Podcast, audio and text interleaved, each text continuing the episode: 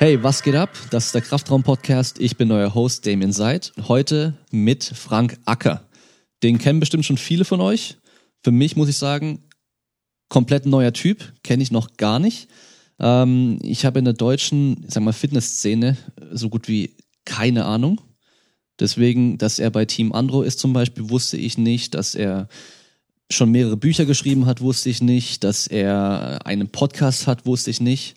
Deswegen würde ich mal sagen, Frank, stell du dich mal vor, damit ich erstmal weiß, wer du überhaupt bist. Ja, also erstmal hi. Ähm, wenn wir es ganz förmlich nehmen wollen, ist mein Name Dr. Frank Holger Acker. Das macht mir super was her, wenn man den Doktortitel noch davor schieben kann.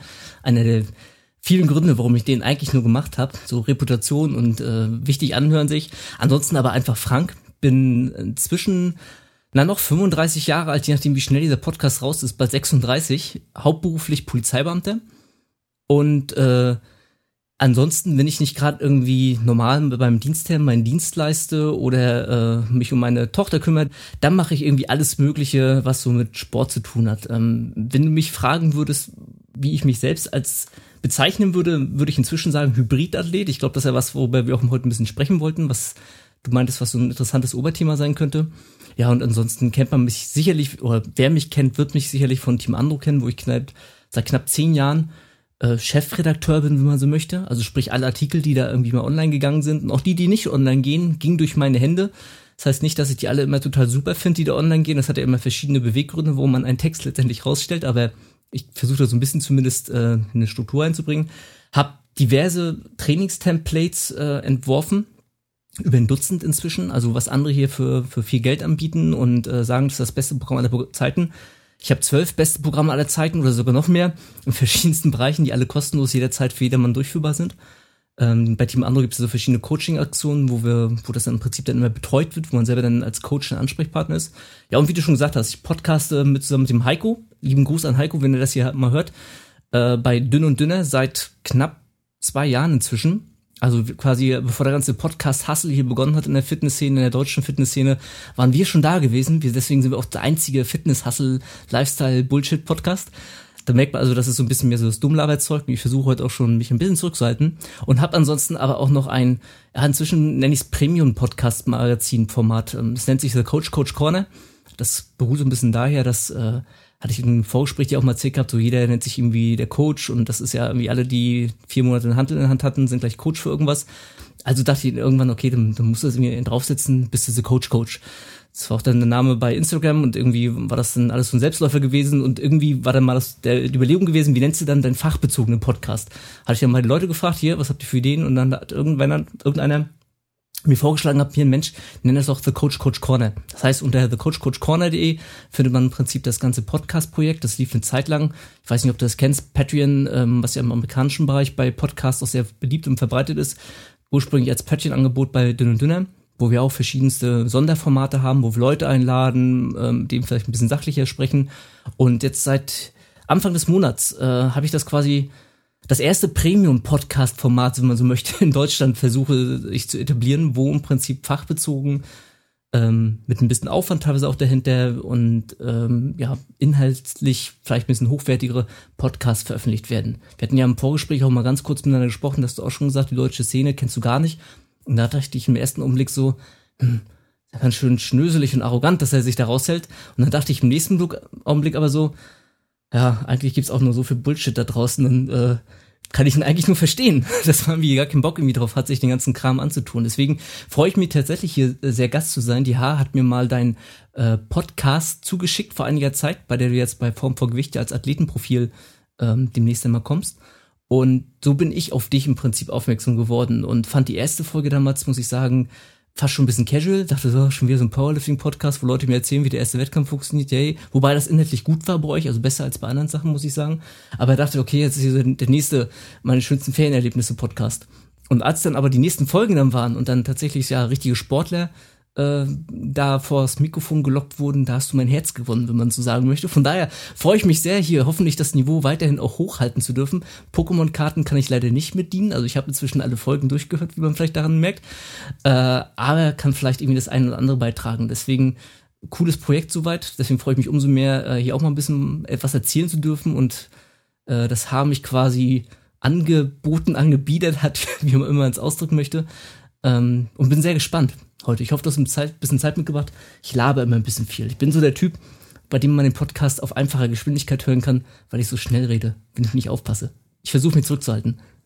Das habe ich bei mir selbst mittlerweile auch schon gemerkt, weil selber höre ich auch alle Podcasts eigentlich schneller, damit ich ja viel Input in wenig Zeit habe.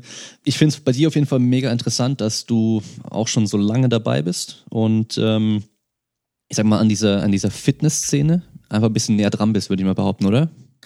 Ähm, möchte ich auch beides behaupten. Also Trainingsbeginn ähm, darf man fast gar nicht sagen, 1998. Also jetzt ins quasi ins 21. Trainingsjahr gehe äh, geh ich. Also ich trainiere so lange, wie manche Coaches da draußen alt sind. Und äh, oder ja, Coaches in Anführungsstrichen. Und mhm. ähm, ja, bei Team Ando, klar, ist man so ein bisschen an der Bodybuilding-Fitness-Szene mit dran. Ähm, wobei ich selbst mich ja nie als Fitnessmensch oder Bodybuilding-Mensch in dem Sinne bezeichnen würde. Ich muss auch zugeben, so das ganze YouTube-Kram, was da gibt, verfolge ich auch alles nicht, weil ja, ich bin 35, ne? das ist, ich bin da nicht mehr Zielgruppe. Und wenn ich der Zielgruppe wäre, dann wäre irgendwie ein paar Synapsen, glaube ich, bei mir im Kopf irgendwie nicht so richtig verknüpft. Ich mache mich darüber manchmal ein bisschen lustig. Auf der anderen Seite, ich sag mal, ich weiß ja selbst, wie ich mit Anfang Mitte 20 gewesen war, ist man ja auch nochmal ein bisschen anders und die Welt sieht einem, nimmt man nochmal anders wahr. Aber ja, doch, äh, ich habe die Fitnessszene, glaube ich, mehr im Blick als du zumindest. Darüber hatten wir uns auch mal ganz kurz im Vorgespräch unterhalten, dass du das alles gar nicht auf dem Schirm hast. Und glaub mir, das ist besser so. die, die Welt ist eine bessere, wenn man da Fan davon bleibt. Ich war auch mal jünger, habe natürlich auch dann mir den ganzen Kram angeschaut, den es gab, äh, bin aber ziemlich schnell so, weil es damals eben auf Deutsch noch nicht so viel gab, in dieses Englischsprachige rein.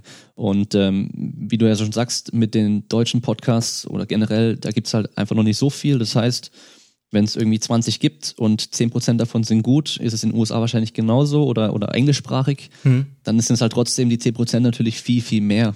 Und ja. ähm, ja, dadurch, dass die ganze Literatur natürlich, also die wissenschaftliche Literatur in der Regel auch englischsprachig ist, ähm, ist es für mich so eigentlich die einfachere Sprache. Ja, also bei meiner Abschlussarbeit habe ich mich oftmals schwer getan, auf Deutsch die Sachen zu formulieren, hm. die für mich auf Englisch total simpel gewesen wären, weil ich halt sonst alles nur auf Englisch immer konsumiere. Jetzt äh, möchte ich gerne erstmal aufs Sportliche zurückkommen bei dir. Du sagst ja schon Hybridathlet. Ähm, wer sich darunter nichts vorstellen kann, ähm, die Sportler, die bisher auf dem Pod beim Podcast hier dabei waren, die waren ja alles Spezialisten in irgendeinem Feld. Also Turnen, Kugelstoßen, Powerlifting. Ähm, bei dir ist es ja so, du machst auch aktuell noch mehrere Sachen gleichzeitig, die eigentlich prinzipiell komplett gegensätzlich sind. Was machst du gerade genau? Äh, nicht weniger so, ich mache es aktuell, sondern mehr ist das quasi das Ergebnis der letzten 20 Jahre, das mich dahin geführt hatte. Also ähm, wenn man, also ganz exemplarisch im Prinzip, ich habe im April jetzt, das war in Anführungsstrichen meine Frühjahrssaison, habe am 4. Äh, April, oder wann das war, bin ich in Hannover den Marathon gelaufen in drei Stunden 31. Bin dann ähm, drei Wochen später bei der Niedersächsischen Landesmeisterschaft im KDK angetreten, in der 74 Kilo Klasse. Ähm, habe da insgesamt nur 480 zusammengekriegt, wobei ich dazu sagen muss, ich habe meinen Trizeps mal vor, anderthalb, äh, vor knapp drei Jahren beim Unfall gerissen und dass ich überhaupt irgendwie dreistellig wieder Bank drücken kann, ist für mich mehr Wunder als alles andere. Und äh, nochmal eine Woche später stand ich dann bei der NAC in der Athletikklasse auf der Bühne im Bodybuilding und habe da, glaube ich, eine ganz gute Figur gemacht in einem sehr anständigen Feld. Und ja, im Prinzip mein Training besteht zur Hälfte, wenn man so möchte, aus kraftfokussierten Training. Also ich bin jetzt, ich habe gestern die mit, um mal so eine Orientierung zu haben, die äh, bei 75 Körpergewicht äh, die 160 fünfmal gebeugt, was glaube ich ganz okay ist. Das ist jetzt nicht irgendwie Powerlifting Elite oder sowas, da wird man genügend sehr gute Powerlifter finden, die das hinkriegen. Aber die laufen dann vielleicht nicht unbedingt auf den Sonntag, jeden Sonntag mal locker die 20 Kilometer in, in einer 1,43, 1,45 runter. Und das ist aber ein Tempo für mich, da höre ich Podcast bei, da quatsche ich nebenbei, da spreche ich Haar, manchmal Sprachnachrichten irgendwie rauf, wenn ich ihre Podcasts mir anhöre und ihr Feedback gebe. Also sprich, das ist für mich ein lockeres Tempo.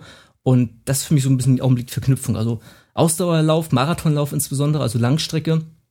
Ähm, New York Marathon ist jetzt dieses Jahr noch mein Ziel, wo ich jetzt noch hinfliegen werde. Also angemeldet bin ich dann demnächst, also gebucht ist das alles. Und stärker im Beugen werden vielleicht noch so ein bisschen. Vielleicht doch noch mal irgendwie die, die 190, die 200 ankratzen irgendwann mal. Okay. Ja. Was ist im, äh, beim Powerlifting deine Lieblingsdisziplin? Also Bankdrücken wahrscheinlich ja nicht. War es vielleicht mal?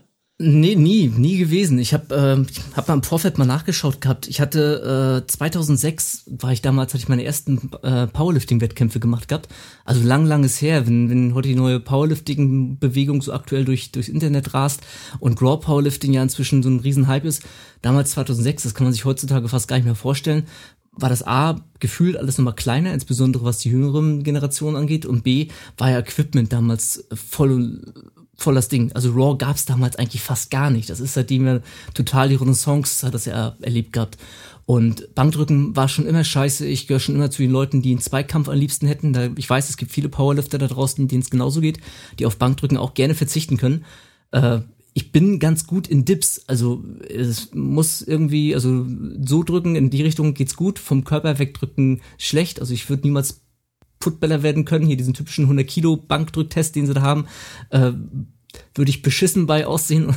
Ich habe mal damals, äh, als ich noch ganz gut dabei war, so knapp 120 im Training äh, bei 75 gedrückt. Das, das war okay, das, das ist nicht gut, aber das war okay gewesen. Aber ja, Kreuzheben, Bankdrücken, äh, äh, Kreuzheben, Kniebeugen lagen mir auch damals schon eher.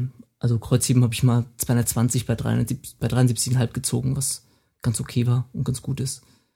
Ja, aber ich war halt nie der große Sportler. Also äh, wenn ich mir so andere höre, die irgendwie die Handel angefasst haben und irgendwie schon, keine Ahnung, ihr doppeltes Körpergewicht einfach mal so gebeugt haben, gehoben haben, als ich das erste Mal eine Langhantel auf den Rücken mir gepackt habe und Kniebeugen gemacht habe, habe ich mit 70 Kilogramm äh, das irgendwie bewegt gehabt. Und da habe ich aber schon ein bisschen gerungen gehabt im Vorfeld. Also ich habe schon eine gewisse Konditionierung von der Kraft her gehabt. Klar lag das natürlich auch daran, dass so die muskuläre Koordination nicht da war. Das ging auch alles relativ zügig dann natürlich am Anfang. Aber ich war nie das Talent.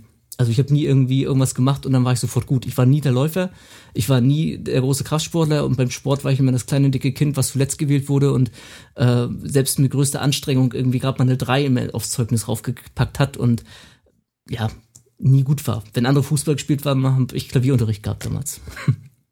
Ja, okay. Wie kam es denn dann, dass du dann jetzt so im Training drin steckst und so viele verschiedene Sachen machst, wenn du früher eigentlich nicht der Megasportler warst und das wahrscheinlich dann eigentlich auch keinen Spaß gemacht hat, als du noch jünger warst. Ja, das, ich glaube, Spaß hätte es mir schon gemacht. Ich habe nie so richtig was gehabt, was mich rangeführt hat. Das Problem war so ein bisschen gewesen, als ich dann irgendwie mit fünf, sechs Jahren begonnen hatte, Klavier zu spielen, dann ist man irgendwie hängen geblieben und dann hieß es irgendwann so nach dem Motto, äh, Sportart XY kannst du nicht machen, wenn du die Hände brichst, dann, dann ist das scheiße. Bisschen übertrieben gesagt, oder so ungefähr war der O-Ton damals gewesen. Ähm, und dann aber so mit 15, 15 insbesondere, mit 15 so um den Dreh, habe ich begonnen gehabt, meinen kleinen Bruder immer so halbwegs verprügeln. Damals war Catchen große Mode, ne? Das kennst du, hast du bestimmt auch geguckt gehabt, haben alle damals geguckt gehabt. Und mein kleiner Bruder immer so halbwegs verprügelt und äh, eine Aufgabegriffe, bis er geheult hat wirklich und meinte meine Mutter so, hier, jetzt sucht ihr irgendeinen Sport.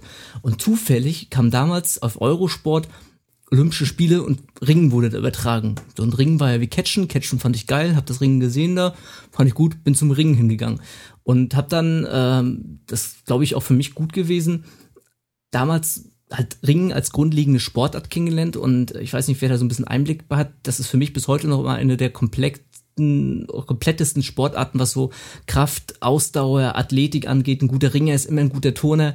Das waren alles aus damaliger Perspektive für mich äh, brachiale Muskelmenschen, die aussahen wie auf Stein gemeißelt. Heute würde ich es vielleicht ein bisschen abgespechter so wahrnehmen, aber ich weiß noch, als ich damals frisch hinkam, war das für mich alles durchtrainierte Typen bis zum geht nicht mehr. Und äh, wir hatten damals auch einen sehr, sehr, sehr guten Trainer, der 82 lustigerweise die, ähm, die weißrussische Nationalmannschaft bei Olympia unter anderem trainiert hatte im, äh, im äh, klassischen Ring, also nicht im Freistil, sondern halt, wo du Oberkörper nur trainieren darfst. Äh, der gute Daniel, der wahrscheinlich nicht mehr leben wird heute, der aber damals auch schon ganz, ganz viele Dinge einem gezeigt hat, die ich eigentlich rückblickend erst so richtig kapiert habe. Damals mit 16, 17, 18 hast du das nicht kapiert oder doof gefunden und keine Ahnung was. Heute verstehe ich das, warum er da bestimmte Dinge drauf geachtet hat, gezeigt hat, warum er die so gemacht hat. Also eigentlich wusste der Mann unglaublich viel. Klar, er hat 82 weißrussische Nationalmannschaft trainiert, ne? Also das ist schon ein bisschen was, was er mitgebracht hatte. Und dann vom Ringen ähm, kam es dann, habe ich ja, ein bisschen gerungen, sage ich mal so ähm, war auch natürlich nie jetzt irgendwie super gut oder sowas. Ähm, hatte mich dann äh, verletzt. Also ich habe mich dreimal eigentlich in meinem Leben nur verletzt. Ähm, jedes Mal durch Unfall oder durch irgendwas, was von außen kam. Das war das erste Mal damals. Ähm, eine Rolle beim, also beim Ringen unter anderem, kennt man das vielleicht aus dem Fernsehen so, oder wer es schon selber die Sportart gemacht hat, war eine Rolle drin gewesen. Mein Körper in die eine Richtung, mein Bein blieb da, wo es vorher war. Und äh, vermutlich war es der Meniskus damals gewesen, wo ich ein bisschen was abgekriegt hatte mit dem ich dann auch knapp drei Jahre lang Spaß hatte. Und äh, da war Ring dann erstmal gestorben, dann, dann die Bundeswehr und dann begann eigentlich so ein bisschen so das fokussiertere Handeltraining erstmals. So, und irgendwann, als dann das Knie dann so halbwegs wieder in Ordnung war, ich war auch beim Handeltraining dann nie das Talent, wo jetzt auf einmal manche gucken die Hantel ja an und dann wachsen die Muskeln von alleine und äh, das war bei mir auch leider nicht so gewesen. Und ich wollte aber trotzdem irgendwie mich messen. Ich war schon immer, glaube ich, relativ ehrgeizig zumindest, wenn mir irgendwas Spaß gemacht hat. Und ähm, das war dann so 2006 im Dreh gewesen, also 2002 habe ich dann kam ich zur Bundeswehr, im Krafttraining da ein bisschen begonnen hab damals auch keine Kniebeugen gemacht, so das ganze Kram, was du heute machst, was du heute alle so halbwegs mehr machen, wo aber immer so eine Beintraining wird ausgefallen. Ich habe auch mit den Leg Day geskippt, äh, mehr Schultern, Brust trainiert und Rücken fast gar nicht. Und wollte dann aber gedacht mir, okay, so Kraft, das hat mich schon immer fasziniert, also irgendwas Messbares, fand ich schon immer gut. Und äh, habe dann geguckt gehabt, was gibt's da und habe dann Powerlifting damals kennengelernt. Das war 2006 zum Roundabout 2005 2006 dann damals einen Verein angeschrieben, der Nähe war, hab gefragt, hier, was muss man machen? Und dann meinten die, ja, hier, melde dich an, so nach dem Motto. Ist ja wie heutzutage auch noch, die sind froh über jeden, der kommt. Und äh, hab dann einfach mal meinen ersten Powerlifting-Wettkampf gemacht gehabt, damals die Landesmeisterschaft in MacPom. Damals ein bisschen Blut geleckt, hat sehr, sehr, sehr viel Spaß gemacht. Ich habe das bei der H damals schon erzählt gehabt und äh, hatte äh, bin gleich im ersten Jahr die Norddeutsche habe ich noch mitgemacht, bin auch zur deutschen zur ersten deutschen Meisterschaft im Kreuzheben in Randesacker unten bin ich hingefahren aus äh, Rostock heraus als Student mir das Geld zusammengekratzt dafür und ich glaube acht Stunden oder zehn Stunden sind wir da runtergefahren und wieder hoch, also war ein richtiger Höllenritt gewesen dafür, dass ich da einen beschissenen Tag hatte und Lehrgeld gezahlt hatte fürs äh, fürs Gewicht machen und so weiter.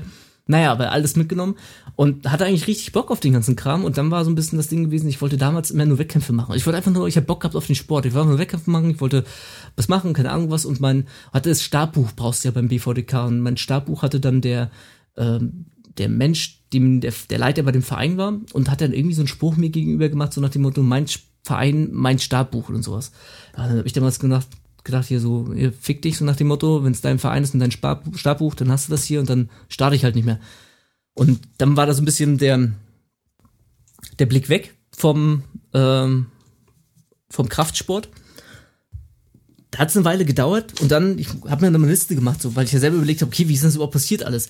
Und 2006, äh, 2009 bin ich dann zur Polizei gekommen. Also ich habe vorher ein bisschen was studiert gehabt, bin dann 2009 zur Polizei gekommen und ähm, hatte 2009 äh, einen Kniebeuge-Wettkampf auch gemacht gehabt. Also ein bisschen Gewicht gemacht dafür, war ganz gut in Form gewesen und äh, hatte dann im ersten Jahr eine Sportlehrerin, die mich angeguckt hat, hat mich nie laufen sehen in ihrem Leben und hat gemeint, ja, Pumper wie sie können ja gar nicht laufen. Und das hat mein Ehrgeiz geweckt gehabt. Die hat mich noch nie laufen gesehen gehabt. Ich war zugegebenermaßen kein guter Läufer. Ich habe irgendwie, keine Ahnung, ich hätte damals vielleicht die fünf Kilometer in 25 Minuten oder so geschafft. Das war für mich schon eine gute Leistung, weil ich echt auch nie der Läufer war. Und ähm, das hatte mich dann gereizt gehabt. Also habe ich dann es geschafft, ähm, bei der ersten Leistungsabnahme ein paar Monate später 21,30 hinzulegen, auf die ich dann weiter aufgebaut habe bei fünf Kilometern. Und das war dann so so ein bisschen der Beginn gewesen. Und parallel dazu hatte ich damals, äh, ich weiß nicht, ob du ihn kennst vom Namen her, John Berardi. Das ist ein kanadischer mhm. Ernährungsmensch. Die Precision, Precision Nutrition hat er als äh, äh, als Konzept, als Webinar-Konzept schon seit ewig langer Zeit. Und der hatte damals ähm, unter anderem sowas wie die maßgeschneiderte Ernährung, also ähm, ich weiß gar nicht, wie es auf Englisch heißt, äh, rausgebracht gehabt. Das hatte mich damals sehr in meinem Essverhalten tatsächlich auch äh, positiv verändert gehabt, weil das eine sehr entspannte Herangehensweise ist, sich gesund und ausgewogen als Sportler zu ernähren. Der hat unter anderem auch so schöne Geschichten erzählt wie, äh, dass er mit der kanadischen Rudermannschaft oder was das war, irgendwie dann begonnen hatte zusammenarbeiten. Er freute sich, ja, endlich mal mit richtigen Athleten, da kannst du mal so richtig alles im Detail auspacken und dann festgestellt hat, okay, ich muss ihnen erstmal die Chipstüten wegnehmen, weil die irgendwie gar keinen Plan von nix haben. Und das ist ja die Realität. Man hat immer so die Vorstellung, äh, ja, Leistungssportler, das müssen die übelsten Freaks sein, was so Ernährung und Trainingsplanung angeht. Nee, die, die machen eigentlich fast immer nur. Das habt ihr auch so in einer einen Folge war es auch so schön gewesen, wo der Physio dann erzählt hatte, so irgendwie zwei Leute gibt's, die einen, die machen und dann ist gut, oder du hast es, glaube ich, erzählt gehabt, äh, und, und andere, die irgendwie alles hinterfragen würden. Aber dann dachte ich auch so, ja, aber so, so, so oder, oder zu viel machen wollen, so. Aber gerade zum Leistungssport sind es ganz oft Leute, die machen einfach nur, die haben keinen Plan von nix, die ernähren sich oftmals auch noch richtig beschissen. Ich kenne, äh, in Schwerin war ja auch so Boxen erste Liga gewesen und äh, Kanuten gab es da teilweise sehr, sehr gute. Da waren richtige Viecher, das waren absolute Spitzenathleten ja, die haben Wodka, Wochenende sich vom Wodka eh ernährt gehabt und äh, unter der Woche von McDonalds so, ne? Da, da fässt ja im Kopf, jeder 16-Jährige, der ein bisschen Fitness betreibt, hat einen besseren Ernährungsplan auf dem Schirm. Naja, und jedenfalls hatte Berardi dann unter anderem damals äh, sein G-Flux-Konzept äh, dargestellt gehabt. Ich weiß nicht, ob dir das was sagt. Das besagt im Prinzip einfach nur, mal ganz simpel ausgedrückt, viel bewegen und viel essen. Und viel essen fand ich sowieso schon immer gut. Viel bewegen fand ich auch nicht so schlecht an für sich. Und dann dachte ich, okay, wie ist so ein G-Flux-Trainingsaufbau? Wie, wie soll das sein? Und er schrieb unter anderem so von äh, Bobfahrern unter anderem, dass er mit Bobfahrern arbeiten würde. Und Bobfahren fand ich auch immer geil. Riesenhühn, super Muskularität, Sprinten, Viecher einfach nur absolute Ausnahmeathleten. Dachte ich, okay, wie trainiert ein Bobfahrer? Hab gegoogelt im Internet irgendwelche Varianten, hab nichts gefunden. Keine Trainingspläne von Bobfahrern. So, ich wollte aber wissen, was machen die so? Ich will ja auch jetzt, jetzt groß, stark, schnell, ich will alles werden, was wir auch alles werden wollen.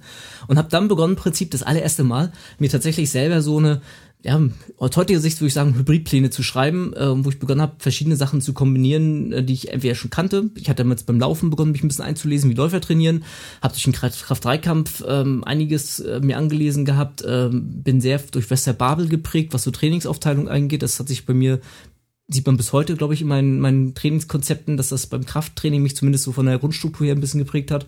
Und ab dann damals begonnen gehabt, äh, phasenweise sogar äh, 14 Einheiten in der Woche. Also immer morgens, abends 14 Stück zu trainieren. Gab leichte Einheiten, gab schwere Einheiten. Also was ihr so geschrieben habt mit den, oder was ihr, glaube ich, eine Einfolge hattet mit den Crossfittern, die immer nur 100% geben können und dann irgendwann ausgebrannt tot in der Ecke liegen. So klug war ich damals schon gewesen, dass ich mir gedacht habe, okay, äh, nur 100%, das ist Quatsch, das geht natürlich nicht. Du brauchst leichte und schwere und intensive Einheiten hab das auch gut, alles glaube ich ganz gut auf Reihe gekriegt und wollte damals unter anderem nämlich auch zum SEK, also ähm, war das so ein bisschen meine Motivation gewesen, so eine Gesamttrainingsfähigkeit zu besitzen. Ja, und dann kam irgendwie eins immer zum anderen, ähm, Motivation war da un unterschiedlich gewesen, natürlich kannst du keine 14 Einheiten dauerhaft durchhalten, als äh, auf, einen, auf einem gewissen Intensitätslevel, das war mehr so eine, heute würde ich sagen, so eine gute Erfahrung, das mal mitzunehmen, auf seine, seine eigenen Grenzen zu gehen. Und dann waren so, ich sag mal, das kennst du sicherlich auch über die Jahre, so mal machst du mehr, mal machst du weniger, sag ich mal so, ne? Dann fährst du ein bisschen Training wieder zurück, dann machst du ein bisschen mehr, machst ein bisschen weniger. Und äh, 2011 zum Beispiel hatte ich dann nochmal wieder so eine Mehrphase gehabt, habe dann zehnmal die Woche trainiert gehabt, mich damals für meinen ersten Bodybuilding-Wettkampf vorbereitet. Ähm, nee, 2011 war das gewesen, ja. Und äh, bin damals, ja, ich sag mal, einäugig und im Blinden gewesen. Ne? Ich habe den ersten Platz gemacht gehabt als naturale Hering da in der Athletik 2-Klasse beim NRC. Ähm, habe keine Kalorien gezählt, weil ich einfach beweisen wollte, hey, es geht, nackt gut aussehen, Leistung bringen und trotzdem so im Schlübbi irgendwie dastehen mit brauner Farbe auf dem Körper. Äh, und das, das schließt sie nicht aus, trotzdem irgendwie noch äh, schnell zu laufen oder zu rudern oder sonst irgendwas. Und ähm, dann das auch irgendwie ein bisschen weniger geworden. 2013 dann meinen ersten Marathon gelaufen. Das war so ein Ding, ich wollte immer mit 30 meinen ersten Marathon gelaufen haben, das habe ich nicht geschafft. Dann wenigstens mit 32 äh, bin ich dann tatsächlich gelaufen. Und äh, seitdem, ja, vier Marathon-Vorbereitungen gemacht. Die eine musste ich wegen Krankheit abbrechen. Habe also dreimal jetzt den Marathon gelaufen. Ersten Mal auch schon unter vier Stunden. Äh, habe da auch ein bisschen experimentiert mit Trainingsintensität und damals aber auch schon versucht zu beugen immer dazu mit einfließen zu lassen. Und ähm, ich habe im Prinzip mit Try and Error mich immer mehr rangekämpft, so was macht Sinn, was kann man miteinander kombinieren. So mal ein ganz plakatives, blödes Beispiel. Äh, ich kann so eine, so eine ähm, Einheit, wo es mir eigentlich mehr darum geht, äh, Kohlendrahtstoffwechsel äh, zu fördern und eine gewisse Intensität äh, einfach nur zu trainieren, ähm, ob ich da jetzt fünf Kilometer laufen gehe oder ob ich da jetzt zum Freeletics Aphrodite mache oder ob ich auf dem Rudergerät fünf Kilometer abreiße und irgendwie die runterruder. Das ist alles vom Prinzip her generell das Gleiche. Das ist sehr intensiv für den Körper, ist eine ganzheitliche Belastung. Ähm, Kohlendrahtstoffwechsel wird gefördert, Laktatproduktion wird hoch und mein Taktabbau äh, wird ein bisschen verbessert mit der Zeit. Ähm, das kann ich also variieren und andere Dinge muss ich vielleicht spezifisch trainieren. Und ähm, so bin ich jetzt aktuell seit knapp einem Jahr, dreiviertel Jahr auf fünf Trainingseinheiten in der Woche. Zweimal Laufen, zweimal Kraft, einmal ähm, irgendwas, ja, Athletik, wenn man so möchte, Rudern, Freeletics, Klettern, habe ein kleines feines Home Gym, was glaube ich besser ausgestattet ist als 99 Prozent aller anderen Gyms, das ist äh, auch sehr wichtig und schaffst bis heute sportlich aktiv zu sein. Ja und ansonsten erzähle ich hier ganz viel. Soll ich von meinem Buch auch schon mal erzählen? Oder wollen wir darauf später einfach kommen? Welchen Punkt ich jetzt ganz interessant finde, ist, ähm, dass du eben Leistungen bringst, die auf jeden Fall ähm, einzeln gesehen echt nicht schlecht sind. Ja, also es gibt viele Leute, die laufen Marathon, die brauchen deutlich länger als dreieinhalb Stunden, die auch nur das machen. Es gibt ähm, viele, die sich jetzt dann Powerlifter nennen, die dann auch nicht so viel machen bei, bei dem Körpergewicht. Ähm, und du machst beides. Man muss natürlich immer bedenken, dass du schon sehr, sehr lange trainierst. Sehr alt bin, ja, bitte reite darauf rum. Naja, also die, die, die Zeit, wie lange man trainiert, macht natürlich auch viel aus. Ja. Also die Adaptionsfestigkeit, ja, wenn ich mir innerhalb ja. von äh, fünf Wochen was antrainiere, ist es danach auch gleich wieder weg. Wenn ich ja. dann was anderes trainiere, wenn ich schon zehn Jahre irgendwie Kniebeugen mache, dann kann ich auch mal ein halbes Jahr fast nichts machen und ich stehe danach nicht wieder komplett am Anfang. Ähm, aber trotzdem, ich sehe das ganz oft, dass da, wenn man gerade ins Fitnessstudio reingeht, ganz klassisch, dann hast du da den, den jungen Kerl stehen, der jetzt der nächste Powerlifter ist, der ähm, sagt, ja, ich habe nächstes Jahr einen Wettkampf geplant und bereite mich jetzt drauf vor, hat noch nie einen Wettkampf gemacht und ähm, ist von der Leistung her einfach noch nicht weit mhm. und äh, trainiert aber wie der wie der größte Powerlifter aller Zeiten sagt er läuft keine Treppen mehr. Ja meine mein mein Training wird negativ beeinflusst. Ich ich fahre ähm, ich fahre kein Fahrrad sondern ich fahre mit dem Auto überall hin. Also da da um so ein, ein, Grundniveau zu erreichen, da kann man auch ruhig diese ganzen anderen Sachen machen. Da braucht man keine Angst vor Cardio zu haben. Ja, also es war ja vor ein paar Jahren echt extrem im Powerlifting. Wenn man so sich die Szene so im Internet angeschaut hat, da hieß es ja alles mehr als fünf Schritte oder drei Treppenstufen hoch. Das, äh, dann ist dein Kniebeugentraining am nächsten Tag ist am Arsch. Das ist natürlich kompletter Quatsch. Ja, klar, wenn es dann in diese Extrembereiche geht. Also wenn ich jetzt sage, ich will einen Marathon in vielleicht zweieinhalb Stunden oder zwei Stunden sogar, also best, also, also wirklich Weltniveau laufen oder ich will auch ja. im Powerlifting irgendwie einen All-Time-Weltrekord machen, dann sollte man natürlich schon schauen, dass man halt vielleicht den ganzen anderen Kram eher reduziert oder weglässt, weil es dann einfach da wirklich irgendwann dann stört. Aber dann muss man auch schon so viel und so spezifisch in diese eine Richtung trainieren, dass man für die andere auch gar keine Zeit mehr hat. Ja, ja also das ist auf jeden Fall ein Punkt, finde ich super wichtig, wenn man einfach nur generell fit sein will und überall irgendwie gut sein will, da kann man ruhig auch alles trainieren, muss keine Angst haben, dass dann das eine komplett äh, das andere negativ beeinflusst. Absolut. Also viel zu viele Leute sich genauso ähm, schränken sich zu stark ein und haben zu sehr irgendwie Scheuklappen auf, weil sie Angst haben vor irgendwas. Und ich finde das immer so im Leichtathletikbereich immer ganz schön, dass die Leute damit mit Zehnkampf beginnen, erstmal alles irgendwie machen und ähm, die spezialisieren sich dann ja nur, weil sie irgendwas besonders gut sind. So und äh, sag mal, wir verdienen in der Regel äh, kein Geld mit unserer Leistung, die wir erbringen. Warum also nicht weiterhin der Fitness-Zehnkämpfer sein, sag ich mal so. Ne? Also warum nicht weiterhin in allen Bereichen halbwegs gut sein? Ich bin mir sicher, dass so ein spezialisierter Leichtathlet, äh, keine Ahnung, wenn er wenn er ein 100-Meter-Läufer ist, immer noch einen sehr guten Weitsprung hinkriegt, wenn er vielleicht noch ein bisschen an der Technik übt. Einfach weil da gewisse Grundlagen vorhanden sind. Also uns vielleicht als Antwort auf deins mit den vielen Trainingsjahren, da hast du auf jeden Fall recht. Das äh, spielt einem natürlich mit in die Karten. Also ähm, es ist zwar so, also ich habe zum Beispiel das Beugen sehr, sehr lang zwischendurch gar nicht mehr gemacht, hatte auch äh, eine, eine schlechte Beugetechnik. Das kommt ja auch noch hinzu. Heutzutage hast du Videos und en masse und du kannst gucken und keine Ahnung was.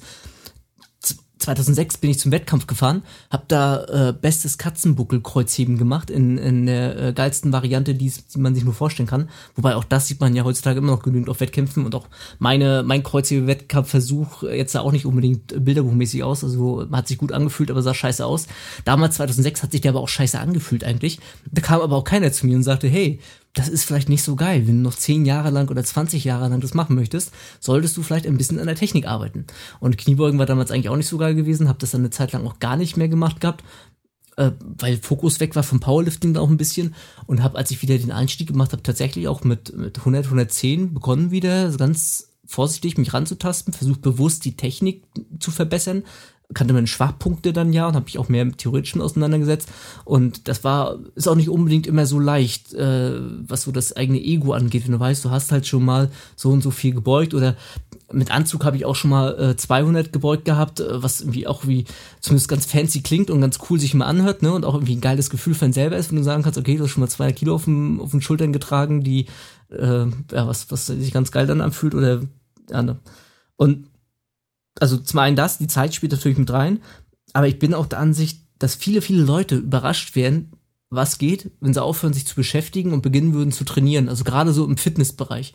Äh, ihr habt das ja auch ganz schön, ich weiß gar nicht, ich glaube, in dem einen Physio hat es das auch angesprochen gehabt, das Training heißt, ich setze mir ein Ziel, arbeite da gezielt darauf hin und überprüfe dann auch, was da habe ich es geschafft und wenn nein, warum und wenn ja, äh, was kann ich jetzt als nächstes machen? Und das versuche ich selber zu machen Äh, meine Wettkämpfe, die ich inzwischen versuche regelmäßig einzuplanen, dienen mir auch ein bisschen der Periodisierung und der Zielsetzung, wo ich jetzt gerade besser werden will. Man kann nicht immer 120 Prozent machen, ne? also zum Beispiel im Augenblick für mich laufen, etwas in der Trainingsperiode jetzt, ich habe keine Marathon-Vorbereitung, die geht in zwei Monaten erst wieder los, also ist das mehr Erhalt im Augenblick. Und dann hast du ja bei, bei, bei vermeintlich komplett auseinandergehenden Disziplinen durchaus einen, einen synergetischen Effekt. Moment, Fremdwörter hier. Äh, sprich, Klar gibt es sowas wie kannibalistischen Effekt, dass wenn ich irgendwie morgens äh, 10 Kilometer auf Tempo laufen gehe, dann brauche ich danach keinen Max-Testen Beugen machen. Dann brauchen wir sich drüber unterhalten. Das wird jedem klar sein, Vorermüdung, ähm, teilweise Entleerung der Kohlenhydratspeicher, Mu Muskelfaser, die ange, äh, die, die Mikrotrauben haben. Da bin ich nicht mehr so frisch, ohne Frage. Aber wie ich das vernünftig lege auf gute Tage, insbesondere so Grundlagenausdauer, dass meine Durchblutung verbessert wird, dass meine Regeneration sich fördert, davon profitiert jeder Sportler. Und wenn ich zum Beispiel äh, meine, einmal in der Woche meine Athletikeinheiten mache und da regelmäßig auch vielleicht Sprinte oder Burpees mache oder irgendwas in der Richtung, also explosive Sachen reinarbeite, dann spare ich mir das Schnellkrafttraining. Ist vielleicht nicht 100% das gleiche, aber hat trotzdem genauso einen, einen förderlichen Effekt für die Reaktivkraft und für meine Schnellkraft. Ist wie gesagt nicht das gleiche, wenn ich die Kniebeuge nochmal üben würde, aber hat halt auch einen positiven Effekt und äh, da geht einiges nicht immer für jeden, man sollte auch mal das machen, was Spaß macht. Das wird auch ganz kurz oft vergessen, wenn dann so nach dem besten Trainingsplan gefragt wird oder so ein Kram. Der beste Trainingsplan ist das, was einem Spaß macht und ich kann dir hier die, die tollsten Sachen erzählen und dir sagen, hier geh unbedingt zweimal die Woche laufen, das ist das Beste, was du machen kannst für deinen Körper. Ey, wenn du keinen Bock hast, eine Stunde 30 oder zwei Stunden auf nüchternen Magen zu laufen, dann lass das, weil dann quälst du dich bloß und dann machst du das nicht lange und dann äh, hältst du das vielleicht drei Monate durch oder zehn Wochen oder weißt der Geier was und dann ist vorbei wieder und davon hat keiner was. Äh, also wichtig ist immer das zu machen, worauf man Bock hat. Und es gibt so viele Sachen da draußen, die man machen kann. Und wenn du keinen Bock mehr hast auf Powerlifting, dann, keine Ahnung, dann lass es, dann mach was anderes. Dann mach Strongman oder Fitness-Vierkampf oder äh, Wetttoner oder was weiß ich. Also es gibt wirklich ja tausend Sachen, die man machen kann.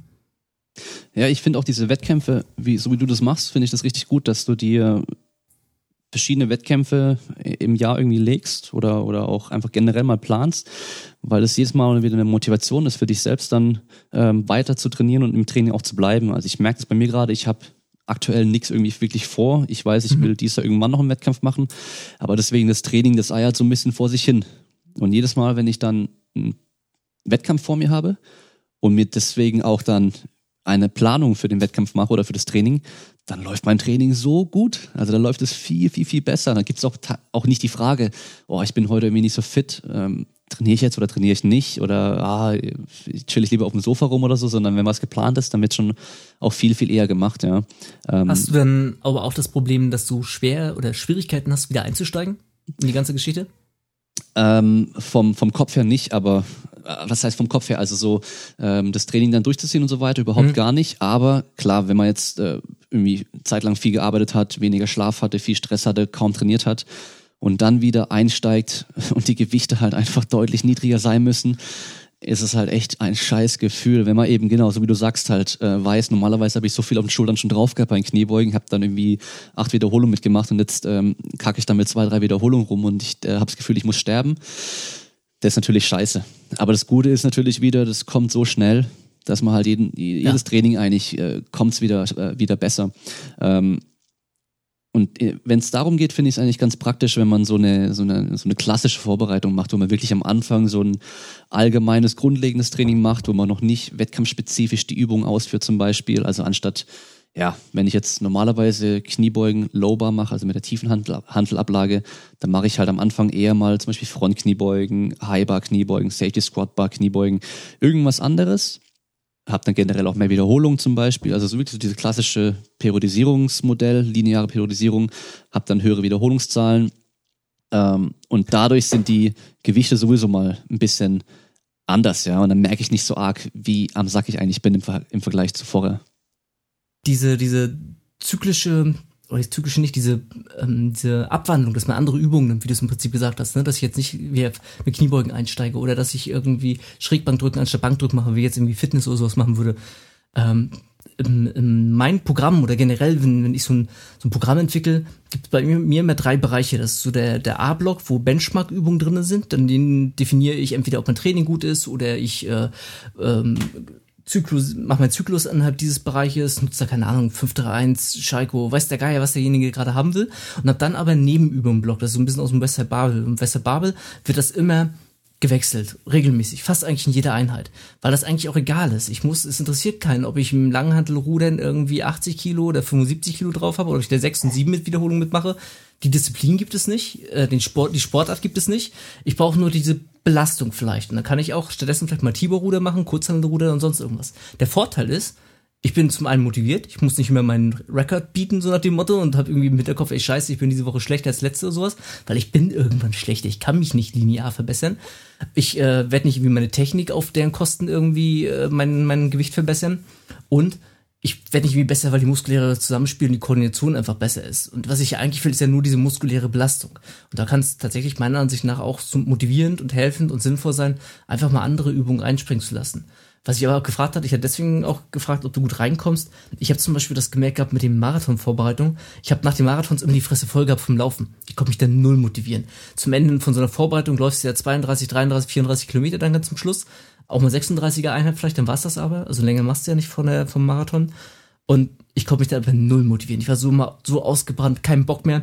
Hab Laufen immer an Nagel gehangen, konnte ein halbes Jahr lang keine Laufschuhe sehen und hab dann immer gedacht, okay, jetzt hast du doch wieder Bock, meldest dich wieder für den April an für den Marathon, beginnst du wieder. Und es war jedes Mal anstrengend, jedes Mal mit dem Zwölfer beginnen. Und ich überleg, also ich habe jetzt für mich den Drive hingekriegt, A, Spaß zu behalten. Ich höre Podcast beim, beim Laufen, deswegen habe ich inzwischen sehr großen Podcast-Verbrauch, was, äh, was sowohl, also Fitness reicht mir nicht, ich höre normalerweise eigentlich mehr so im Games-Bereich Podcast mehr an. Das ist so mein kleine, kleine nerdiges Hobby, wofür ich noch Zeit habe und dann beim Laufen stört das keinen. Und äh, bin dadurch jetzt viel, viel mehr leichter drinne und ich behalte jetzt einfach dieses Level und ich merke, ich spare jetzt im Prinzip schon zwei Monate lang Vorbereitung, weil ich nicht bei 12 Kilometern beginne, sondern die 20 locker halte und mit einer Pace halte, die fernab von meinen bisherigen Trainingszeiten bin. Also ich bin besser dadurch, dass ich kontinuierlicher trainiere. Und äh, das glaube ich oftmals, ich, ich weiß nicht, wie das im Powerlifting ist, da habe ich zu wenig Einblick und verfolgt das zu wenig, muss ich zugeben. Im Bodybuilding ist das oftmals so, dass Leute einen Wettkampf haben, total ausbrennen zum Wettkampf und dann alles fallen lassen. Training vielleicht noch so semi-mäßig, Ernährung brauchen wir gar nicht mehr drüber reden, weil die total beschissen war, äh, wird und quasi eigentlich mehr oder weniger viele, viel Arbeit hinwerfen von Wochen, die sie vorher gemacht haben. Ähnlich wie ihr das mal in dem einen, in einer Folge auch hattet, also wie gesagt, ich habe alle Folgen durchgehört, das merkt man hoffentlich jetzt auch, äh, wo es darum ging, so man hat Verletzungen, man macht irgendwas Präventives, Verletzung ist halbwegs gut, und dann höre ich auf damit. Und da habe ich mich auch so ein bisschen wiedergesehen. Ich hatte auch mal eine Verletzung in der, in der Schulter gehabt. Vermutlich war es irgendwas mit der Bandscheibe im, im Halswirbelbereich gewesen. Ich weiß bis heute nicht so richtig, aber von den Symptomen her würde ich es da einordnen. Ich bin dann nicht mehr zum Arzt gegangen, weil ich damals noch nicht bei der Polizei fest war und dann lieber keine Diagnose als eine schlechte Diagnose.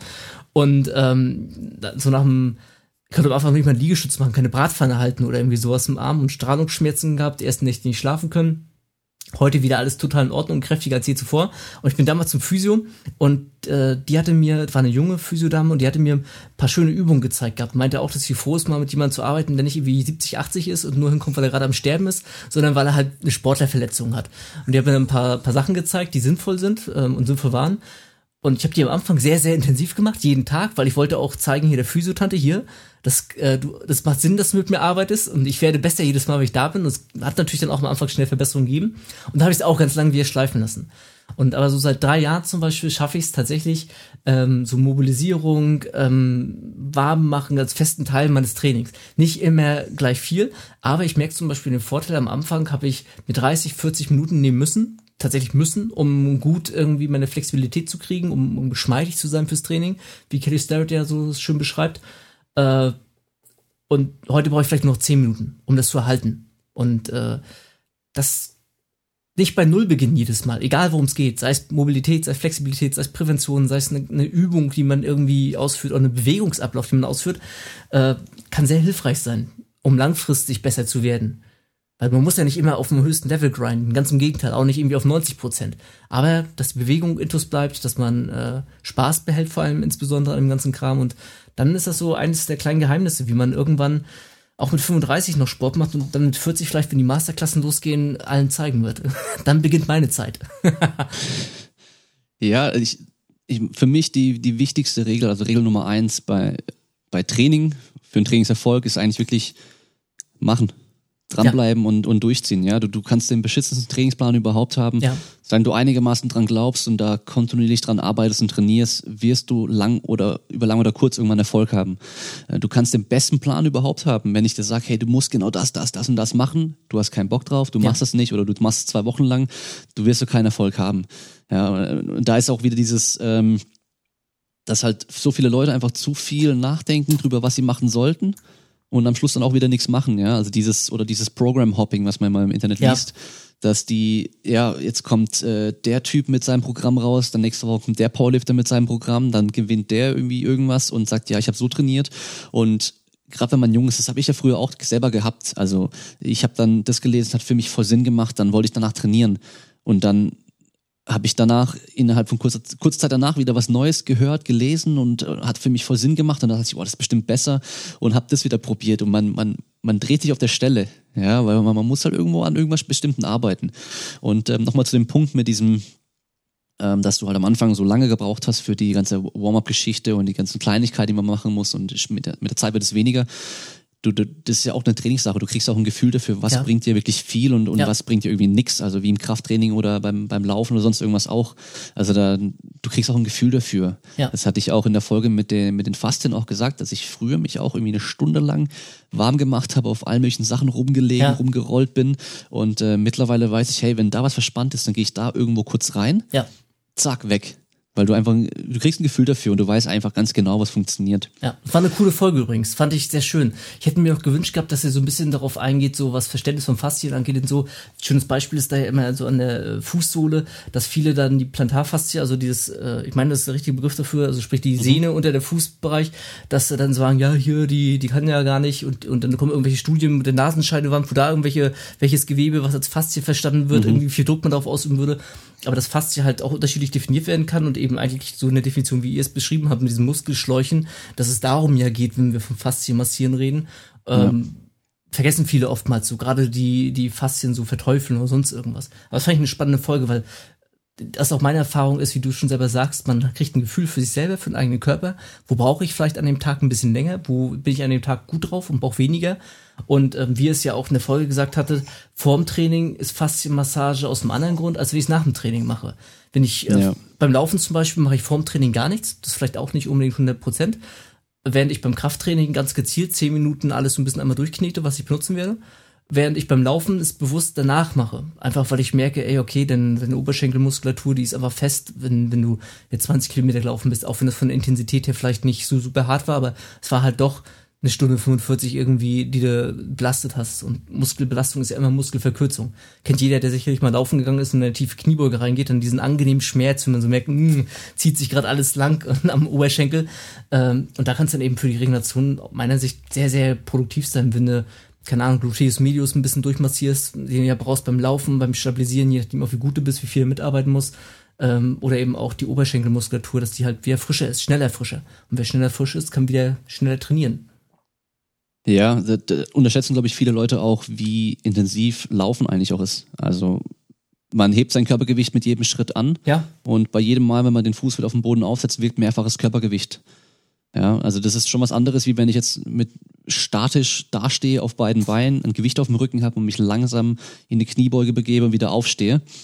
Ähm, deswegen wahrscheinlich auch der, der Punkt bei dir, dass du nach einem Marathon erstmal komplett durch bist und keinen Bock mehr hast, weil ich glaube, da fühlt sich dein Körper auch generell ein bisschen anders an wie nach einem Powerlifting-Wettkampf, weil du halt wirklich auch richtig viel kaputt machst. Also wenn man sich da mal Muskelbiopsien anschaut nach einem Marathon, da ist richtig, richtig viel kaputt. Ja, und vor allem gibt's halt viele Leute, die sagen, oh, ich möchte mal einen Halbmarathon laufen oder 10, 5, keine Ahnung was Kilometer.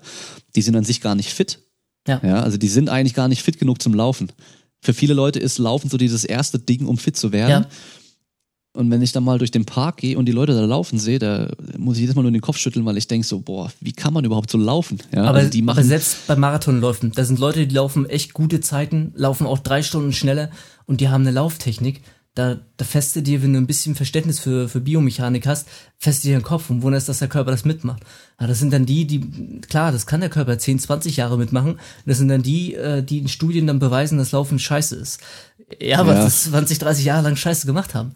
Also ich habe zum Beispiel auch, äh, habe sehr, sehr, sehr lange einen beschissenen, ich war auch nie der Läufer, habe ich gesagt gehabt, und hatte ein beschissenes Laufstil und meine Schuhe außen abgelaufen. Also wie ich meine Schuhe mir angeguckt mhm. habe, sind die außen abgelaufen. Und hatte dann auch am Anfang keine guten Schuhe, habe das auch ein bisschen unterschätzt gehabt, was auch viele sich so denken, ja, ich nehme irgendwelche Schuhe und lauf los. Nee, also wenn man ein gewisses Laufvolumen an Tag legt, kann das tatsächlich Sinn machen, so ein bisschen zumindest mal zu gucken, was für Schuhe brauche ich. Und die auch regelmäßig vor allem zu wechseln, das merkt man dann auch äh, tatsächlich. Und ich habe bestimmt knapp ein Jahr gebraucht, um intuitiv besser zu laufen. Was in der Biomechanik sagt man ja auch neun Monate bis zwölf Monate, bis du eine Bewegung nicht mehr drüber nachdenken musst und dann wirklich Intus hast und über den nächsten Teil nachdenken darfst. Und ich habe tatsächlich auch knapp ein Jahr gebraucht, bis ich nicht mehr drüber nachdenken musste, wie ich den Fuß aufsetze, wie ich äh, bewusst den Schritt mache. Äh, ist wahrscheinlich heute auch noch nicht perfekt, wenn man so eine richtige Laufanalyse auf dem Band machen würde, aber gefühlt tausendmal besser und bewusster und äh, ich merke halt, dass jetzt mir Dinge intuitiver gelingen, als ich zum Beispiel damals darauf achten musste. Füße nicht nach außen biegen und ähm, ja und so weiter. Und wie gesagt, wenn du dir mal so anguckst, wie teilweise beim, selbst beim Marathon, wie da Leute rumzappeln und wie der ganze Körper in Bewegung ist, ja nicht nur die Füße, auch was die Arme dann veranstalten, ist der Wahnsinn, wie unökonomisch viele Leute sich bewegen. Ja, aber es ist wahrscheinlich wie im Powerlifting auch, wenn ja, du die Leute siehst, wie die, der wie Grind die Bank bringt's drücken, wie die. Kniebeugen machen oder im Fitnessstudio die Leute, wie die Bank drücken und dann heißt, äh, ja, Bankdrücken macht die Schultern kaputt. Ähm, naja, wenn man es falsch macht, natürlich. Also man Ja. kann alles irgendwie falsch machen. Ähm, wahrscheinlich beim Laufen, so wie äh, bei der Kniebeuge und sonst in der Bewegung auch, gibt's ähm, ein Idealbild, was aber nicht auf, also nicht einfach eins zu eins auf jeden an, anpassbar äh, ist im Endeffekt, dass man Ja. ja. sagt, okay, je nachdem, wie du gebaut bist, wie Ja. deine Füße sind, ob du generell erstmal abrollst oder Vorfußläufer bist, ja. gibt es natürlich nur optimieren, aber nicht irgendwie einen da reinzwängen in so ein Idealbild. Ja, also bei den, ich finde es bei der Kniebeuge sieht man das immer extrem, die Unterschiede. Da hast du Leute, egal wo die die Handel hinlegen, die sind eigentlich fast immer gleich aufrecht, die bleiben richtig, richtig schön aufrecht. Und dann hast du andere, wenn du die Handel da auf den Rücken legst, auf einmal klappen die zusammen Ja. wie so eine Ziehharmonika. Ja. Und egal was man da macht, die werden immer unterschiedlich sein. Ja. Ja, das, Und, das ähm, hängt ja zum einen von, wie es ja auch, das habt ihr auch schon mal in der Folge angesprochen, das fand ich auch totales Amen. So, ah, was für eine Beugetiefe brauche ich überhaupt? Wie du es ja auch schon angesprochen hattest damals, wenn dann Mhm. ähm, die ganzen Bodybuilding- und Fitnessleute sich irgendwie darüber lustig machen, wenn sie beim Fußball oder beim Skispringen so eine halbe Kniebeuge machen. Ja, aber die gehen halt nicht in die Knie. Habt ihr beim Fußball jemanden gesehen, der sich mal so einen Hock-Strecksprung da macht, um Kopfball anzusetzen? Nee, machen die nicht. Die sind aus dem vollen Lauf und stehen dabei mehr oder weniger. Oder beim Skispringen, sie haben die halt eine gewisse Beugung, aus der sie sich rausdrücken und nicht irgendwie äh, im, im Froschstand äh, rollen sie ja nicht die, die Hand, Handschanze runter. So, das ist eine und dann eben zum anderen, wie sind meine anatomischen Voraussetzungen, wie ist mein Unterschenkel-Oberschenkel-Verhältnis, wie setzen meine Oberschenkelknochen in der Hüfte an. Das alles spielt ja eine Rolle mit rein, wie ich mich hinstellen kann und wie tief ich beugen kann. Und wir haben da immer nur die Gewichtheber so vor Augen, die, das sind Leute, die prädestiniert dafür sind, die von Jugendtagen an ausgesiebt wurden. Wer nicht gut genug war, macht heute kein Gewichtheben mehr. Und es sind halt nur noch die übrig geblieben, die das können. Und wenn die sich eine Handel hinten drauflegen, ja, sieht das aus, wenn eine Linie gemacht würde mit dem Oberkörper, ne? Und äh, du und ich sind dann vielleicht, haben dann vielleicht eine gewisse Vorlage, wenn sie, wenn sie das machen, können daran arbeiten, können an Fußmobilität arbeiten, können an ihrer unten Muskelkette arbeiten, aber haben vielleicht nicht die Anatomie dafür, der perfekte Gewichtheber zu sein. Sonst wäre vielleicht schon längst jemand auf uns zugekommen und hätte uns rekrutiert dafür.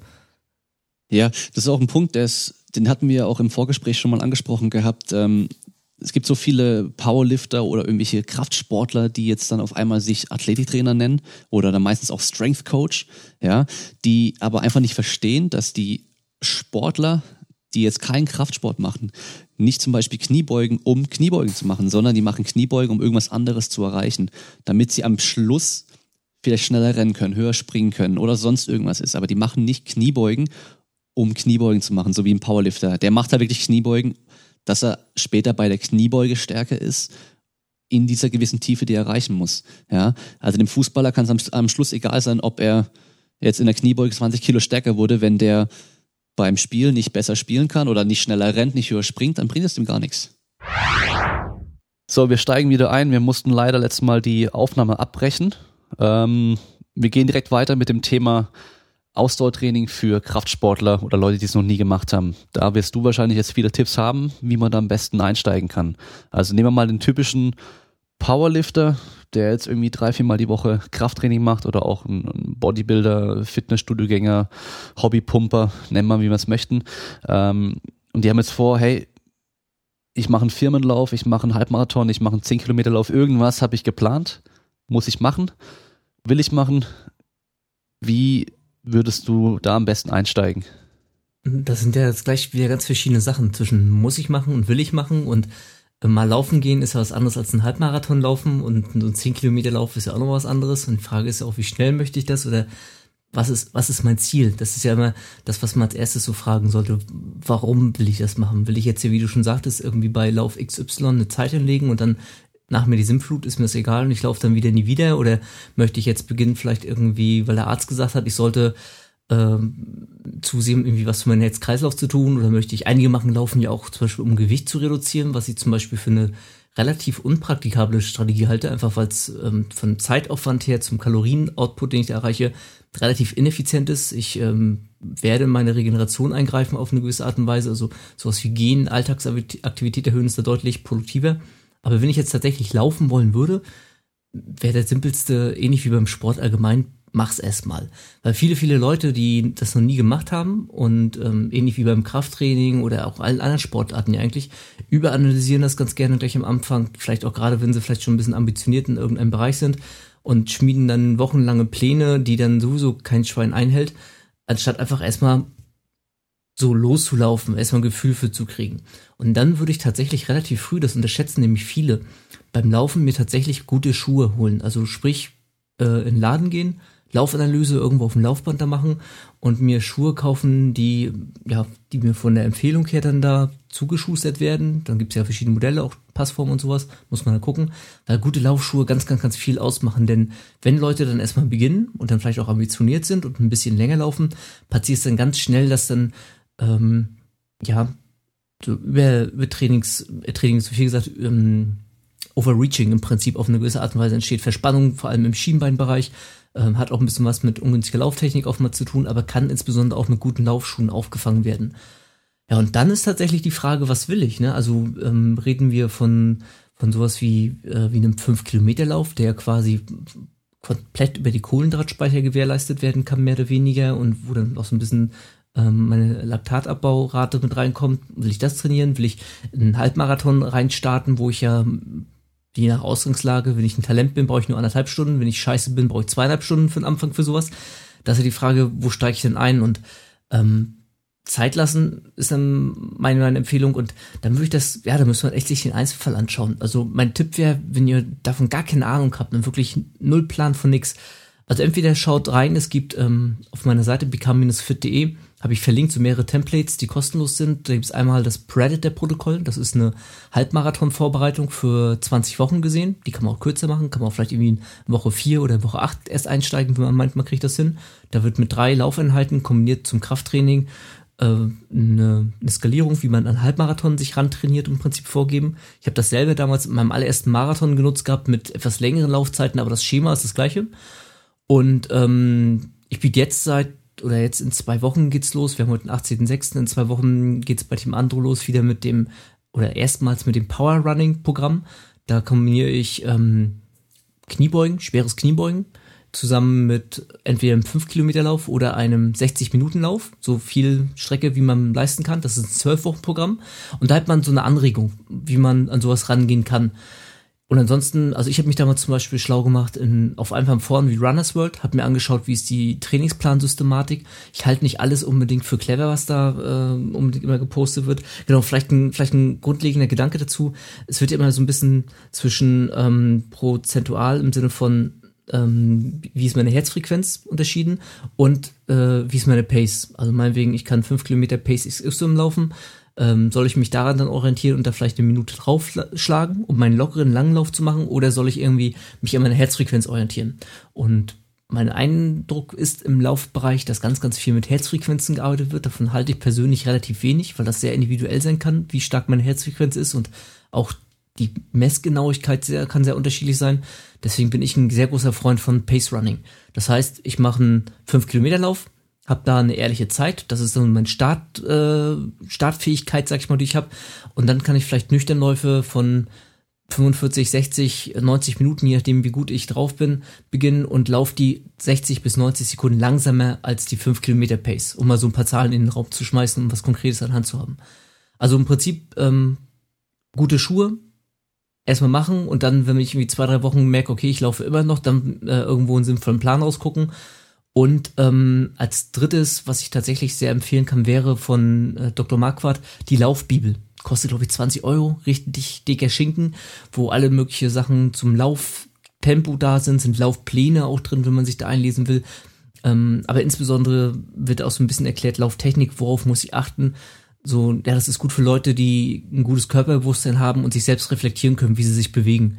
Also ein guter Athlet sollte eigentlich auch ein bisschen Körpergefühl haben. Ich weiß, das hat nicht unbedingt jeder Athlet, aber gerade so Leute, die quasi keinen Coach haben, der daneben steht äh, oder beim, beim Laufen alles mit Video aufnimmt und einen überprüfen kann, da muss man mit sich selbst arbeiten. Und da ist die Laufbibel meiner Sicht nach ein ganz gutes Einsteigerwerk, um mal so einen Rundumschlag in die Welt des Laufens zu haben, wenn man gar keinen Plan davon hat, aber ganz gern äh, ein bisschen einsteigen möchte, strukturierte.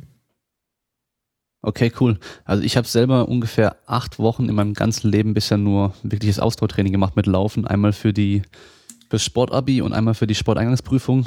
Das waren einmal fünf Wochen, einmal drei Wochen. Vorher noch nie gelaufen, nie Spielsportarten, Mannschaftssportarten gemacht, die, wo man rennen, laufen, irgendwas musste. Das heißt null Ausdauer.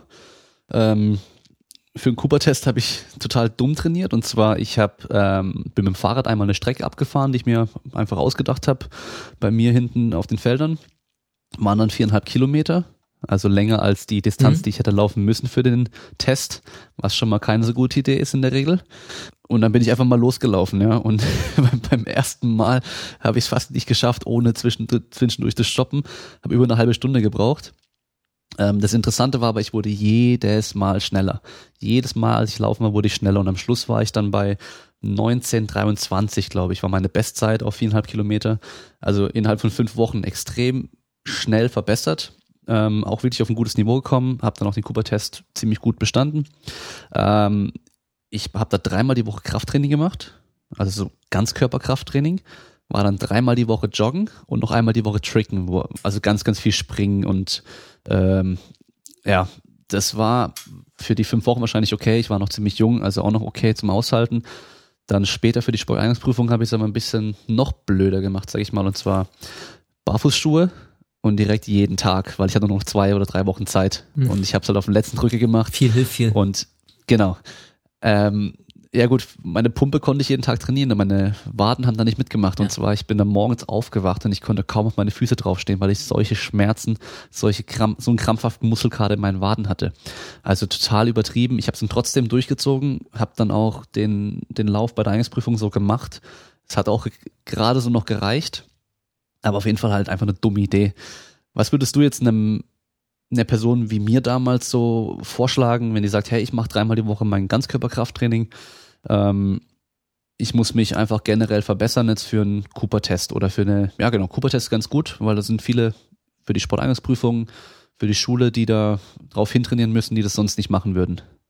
Also generell hast du da schon mal was ganz Schönes eigentlich gesagt, dass tatsächlich ähnlich wie auch beim Krafttraining ist, wer es erstmal macht und wer erstmal loslegt und ein bisschen Biss hat, du wirst am Anfang immer besser. Egal was du machst, du wirst einfach besser. So, das ist auch meine Erfahrung, auch mit jedem anderen. Ähm, bei mir zum Beispiel war das damals so gewesen, wir sind beim Ring damals, wir hatten so einen See gehabt, der ging irgendwie vier, viereinhalb Kilometer oder so. Den bin ich beim ersten Mal auch fast gestorben. So, und dann, ähm, ich weiß nicht, hattest du das hier mit der, mit der Sportpsychologin gehabt, äh, mit Motivation und wenn andere zugucken und so? Da musste genau. ich damals an mich nämlich damals denken beim Ring. Ähm, wir sind dann manchmal auch oberkörperfrei, 16, 17, die wir da waren, ne, rumgelaufen um See. Ich bin relativ spät, ich habe mit 15, Ende 15 mit dem Ring erst begonnen gehabt. Und äh, sind aber wie die halbstarken oberkörperfrei da rumgelaufen und dann waren halt Mädels da unter anderem gewesen, ne? Und dann bist du da wie der Held, die 100 Meter, die dich die Mädels gesehen haben, stolzer Brust lang gelaufen und äh, durch die Nase atmen, alles gar kein Problem. Davor und danach hast du die Lunge ausgekotzt, weil du hast ja zwei Runden laufen wollen. Und äh, das war das erste Mal, weiß ich noch, dass ich am, am Stück knapp zwölf Kilometer damals gelaufen bin, weil die Mädels zugeguckt haben. Sind drei Runden nämlich gelaufen, oberkörperfrei. Äh, das heißt, so Motivation, dass ich weiß, warum will ich das machen, kann mir halt auch super viel helfen. Und wenn man tatsächlich sich jetzt nicht großartig spezialisiert und vielleicht auch irgendwie Krafttraining sonst macht und gar nichts irgendwie ähm, groß an Möglichkeiten hat, gibt es tatsächlich zwei ganz stumpfe Möglichkeiten, die man rangehen kann und die ich auch beide in der Praxis selber ausprobiert habe und auch schon tatsächlich mit anderen Leuten gemacht habe. Das ist die allererste. Ich laufe ganz stumpf auf dem Laufband äh, den Cooper-Test, zwölf Minuten und stelle einfach jede Woche 0,1 kmh schneller oder 0,3, je nachdem wie viel Zeit ich noch habe das ist nicht die gleiche Belastung wie draußen. Und ja, äh, aber ich habe trotzdem eine gewisse Tempohärte, die ich erlerne und eine gewisse ähm, äh, konditionelle Fähigkeit, die ich mir erlerne. Und dann wer auf dem, wer in zwölf Minuten äh, in drei Minuten, äh, in zwölf Minuten drei Kilometer auf dem Laufband läuft, der läuft auch seine 2,7, seine 2,8 Minimum auf der Bahn. Insbesondere unter Wettkampfbedingungen und wenn man gut drauf ist und andere sind dabei, dann läufst du da auch eine sehr, sehr, sehr gute Zeit. Also das ist schon im gewissen Rahmen übertragbar. Ist nicht das gleiche, aber es ist im gewissen Rahmen. Und man hat einen guten Maßstab, werde ich jetzt wirklich von Woche zu Woche besser und kann jederzeit aufhören. Das hilft einigen. Und man hat das Fitnessstudio, wo andere herumgucken, ob was man da veranstaltet. Und eine andere simple Möglichkeit, ähm, bei der Polizei müssen wir hier in Niedersachsen regelmäßig äh, eine 5-Kilometer-Prüfung ablegen, also einmal im Jahr. Alternative ist zum Beispiel sowas wie Marathon laufen oder sowas. Also dadurch mache ich mal meine Prüfung. Ich laufe Marathon, dann ist das gut für mich. Aber ansonsten hast du eine Zeitabnahme mit 5 Kilometern.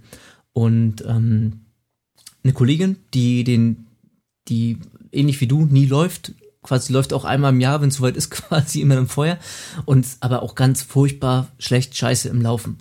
Und ähm, der habe ich zweimal jetzt schon so geholfen, dass wir es einfach so gemacht haben.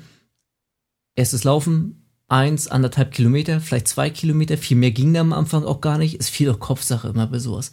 Aber dass man die ersten zwei Kilometer läuft und wichtig, man läuft gleich die Pace, die ich durchhalten muss bis zum Ende. Woche darauf 500 Kilometer mehr, äh, 500 Meter mehr, Woche darauf nochmal 500 mehr, so dass man weiß, okay, in, ich muss in acht Wochen oder in sechs Wochen das Ganze laufen und ich ziehe mir jeweils 500 Meter ab und ähm, laufe aber immer meine Pace, die ich brauche, um zu bestehen. Und das hat mehrfach gut geklappt, ähm, weil das auch keine Zeiten sind, die jetzt irgendwie weltbewegend sind. Ne? Also wir reden hier nicht vom wirklich richtigen Rekorden brechen, aber so eine Eingangsprüfung. Und äh, ich weiß nicht, wie es bei dir beim Studium war, aber das wird ja vermutlich auch eine sehr schaffbare Zeit gewesen sein, weil man will ja keine Spezialisten haben, sondern einen Allgemeinsportler, eine allgemein fitte Person. Das sind so ganz einfache Methoden, wie ich das nämlich teilweise sehe so im Internet, wenn dann so gefragt wird, hier, ich habe Sportleistungstest und Sporteignungstest, ich muss Zeit XY, ich weiß nicht, 25 Minuten für 5 Kilometer oder auch 23 Minuten für 5 Kilometer oder ich muss irgendwie 2800 Meter im Cooper-Test laufen und dann werden da die wildesten Pläne und es werden Supplemente noch genommen und wie muss ich mich am Wettkampftag ernähren und so weiter. Ey, mach einfach acht Wochen Arschbacken zusammenkneifen, ein, zweimal laufen mit einer vernünftigen Planung, mit einer Steigerung. Das meiste passiert im Kopf. Dein Körper ist in der Regel eigentlich dazu in der Lage, wenn du fit bist sonst, also wenn du ein Sportler bist und achte vielleicht mehr auf sowas, wie du schon gesagt hast, wenn meine Waden fest werden, ja, dann wird es A vermutlich ein bisschen an der Lauftechnik gelegen haben und B dann aber auch bewusst regenerieren. Also wir ähm, Waden ist so ein schöner Muskel, den vernachlässigen wir ganz gerne, was so Regeneration angeht. So Waden, äh, durchaus Gluteus medius, bei vielen auch wird er auch schmerzen, wenn die mal so äh, den mal aufspannen und mal ein bisschen rumdrücken am Arsch, dann wird das bei vielen ein bisschen wehtun, weil wir den viel im Alter gebrauchen und äh, einfach den nicht ein bisschen ausmassieren. Und ich bin ein großer Freund davon, nach dem Training eben noch mal ein bisschen ja, bewusst die Triggerpunkte, die ich habe, noch mal ein bisschen rauszumassieren. Das äh, zumindest mir persönlich hilft das sehr gut bei der Regeneration. Ich habe mir das damals mal von David Walli abgeschaut. Den kennt vielleicht der ein oder andere Zuhörer noch, der ein bisschen im Bodybuilding mal ein bisschen etabliert war. Äh, der war früher ein sehr guter Schwergewichtsathlet gewesen, ist inzwischen gar nicht mehr im Bodybuilding unterwegs und war einer der ersten. Ich glaube so 2011 oder 2010 oder so hat er schon mit Foam Rolling begonnen gehabt, was ja, glaube ich, äh, in Deutschland noch eine ganze Weile gebraucht hat, bis es hier so richtig etabliert war. Und ähm, der ist ja selber auch Sportwissenschaftler und hat in der Reha ganz viel sich fortgebildet gehabt. Und von dem habe ich halt so die, seit 2011 auch schon den Gedanken mit Faszienmassage und Foamrolling und sowas. Und ich weiß noch, als ich erstmal auf die Rolle gestiegen bin, dann dachte ich irgendwie, meine, meine Oberschenkel faulen ab und die Schienbeine brechen durch oder irgendwie sowas, als wenn mir einer mit der Bambuslatte die ganze Zeit vorne drauf haut. Und ich war nur auf der ollen äh, Foamrolling-Rolle gewesen, die eigentlich gar nicht so fest ist. Und ähm, da habe ich einfach lange Zeit das viel vernachlässigt gehabt und davon kann man wirklich profitieren. Also eigentlich erstmal machen. Ähm, wenn du sechs bis acht Wochen Zeit, vor Zeit hast, strukturiere das so, dass du linear dich einfach rankämpfst und dann passt das eigentlich normalerweise für das Leistungsniveau, was bei solchen Eingangstests verlangt wird. Also wir reden hier nicht von, von, ähm, äh, von alles rausholen und dein, dein Leistungsmaximum bereits antesten. Das erreicht ja sowieso nicht nach acht Wochen. ist ja so, als wenn einer hinkommt und sagt, hier, ich möchte in acht Wochen äh, meine Lebensbestleistung im Kniebeugen machen. So, da läuft irgendwas falsch, wenn du die nach acht Wochen hinkriegst. Ich finde es nochmal ganz interessant, dass du das mit der Motivation nochmal ansprichst, mit dem Rundenlaufen, die Mädchen schauen zu. Ähm, bei mir war das so, das erste Mal, als ich laufen war, bin ich ins Stadion gegangen. Weil ich dachte, ja cool, da weiß ich ganz genau, eine Runde sind 400 Meter, dann laufe ich da. Nach einer Runde habe ich aufgehört und bin einfach wieder heim, weil mein Fahrrad stand direkt da, wo ich begonnen habe. und ich hatte keinen Bock mehr, weil es war halt von Anfang an schon anstrengend. Ähm, deswegen, ab dann habe ich mir gesagt, ich mache diese Strecke einfach mal in den Wald rein oder aufs Feld raus und wenn ich wieder nach Hause will, dann muss ich halt zurücklaufen. Und dann, dann renne ich auch lieber, anstatt zu gehen. Ja, und es ist, ja. das hat bei mir auf jeden Fall besser funktioniert. Ähm, wie ist es bei dir mit Musik? Hörst du Musik beim Laufen? Ähm, gar nicht mehr inzwischen. Ähm, eine Zeit lang hatte ich Musik gehört gehabt, äh, irgendwelche, ganz am Anfang. Ich wollte äh, 2009, 2010, als ich bei der Polizei begonnen hatte, und ich hatte es, glaube ich, beim letzten Mal schon angesprochen gehabt, hatte ja zwischendurch dann 13, 14 Trainingseinheiten in der Woche geschoben gehabt. Unter anderem war eine Trainingseinheit immer morgens ein 5-Kilometer-Lauf gewesen, Mittwochmorgen, werde ich nie vergessen. Äh, weil es auch 2009 richtig harter Winter war, da waren das teilweise minus 20 Grad morgens gewesen. Ich irgendwie zwei Hosen und drei Pullover und es war trotzdem arschkalt. Und da habe ich nämlich immer so ein Best of Rocky gehört so ein paar äh, Rocky-Lieder und äh, jeder, glaube ich, kennt die Rocky-Filme und die Rocky-Szenen und die ganzen Trainingsszenen. Meinetwegen hätten die ganzen Film daraus machen können. Und die Musik habe ich halt beim Laufen gehört gehabt. Das hat mich tatsächlich nochmal gepusht, nochmal motiviert. Ähm, bei den letzten 5000 Meterläufen habe ich auch nochmal ein bisschen bewusst pushende Musik gehört. Da finde ich es ganz wichtig, das habe ich mir auch mal bei einem ähm, Sportpsychologen abgeguckt, den Trick, dass man da auch tatsächlich Musik nimmt, die man nicht verbrät im Training oder sowas oder nicht zu oft hört, damit die dann in dem Augenblick nochmal funktioniert. Und dass man die mit was Gutem verbindet. Also nicht irgendwie so, keine Ahnung, wenn es mit Scheiße lief oder so, dann nimm die nicht mehr, such dir irgendeine andere. So habe ich das für mich gelöst gehabt. Aber inzwischen, ich laufe ähm, morgens jetzt, Sonntag morgens inzwischen aktuell mein 20er ganz locker runter. Also jetzt Stunde 43, Stunde 45 ist das für mich. Das ist ganz entspanntes Nüchternlauftempo für mich. Und da höre ich Podcast bei. Da höre ich äh, deine Kraftraumfolgen habe ich mir da inzwischen alle durchgehört. Ähm, ich höre mir andere Podcast-Sachen, die ich ganz gut finde, oder höre ähm, also im Gaming-Bereich da meist noch irgendwelche Sachen oder höre Hörbücher über Audible oder sowas.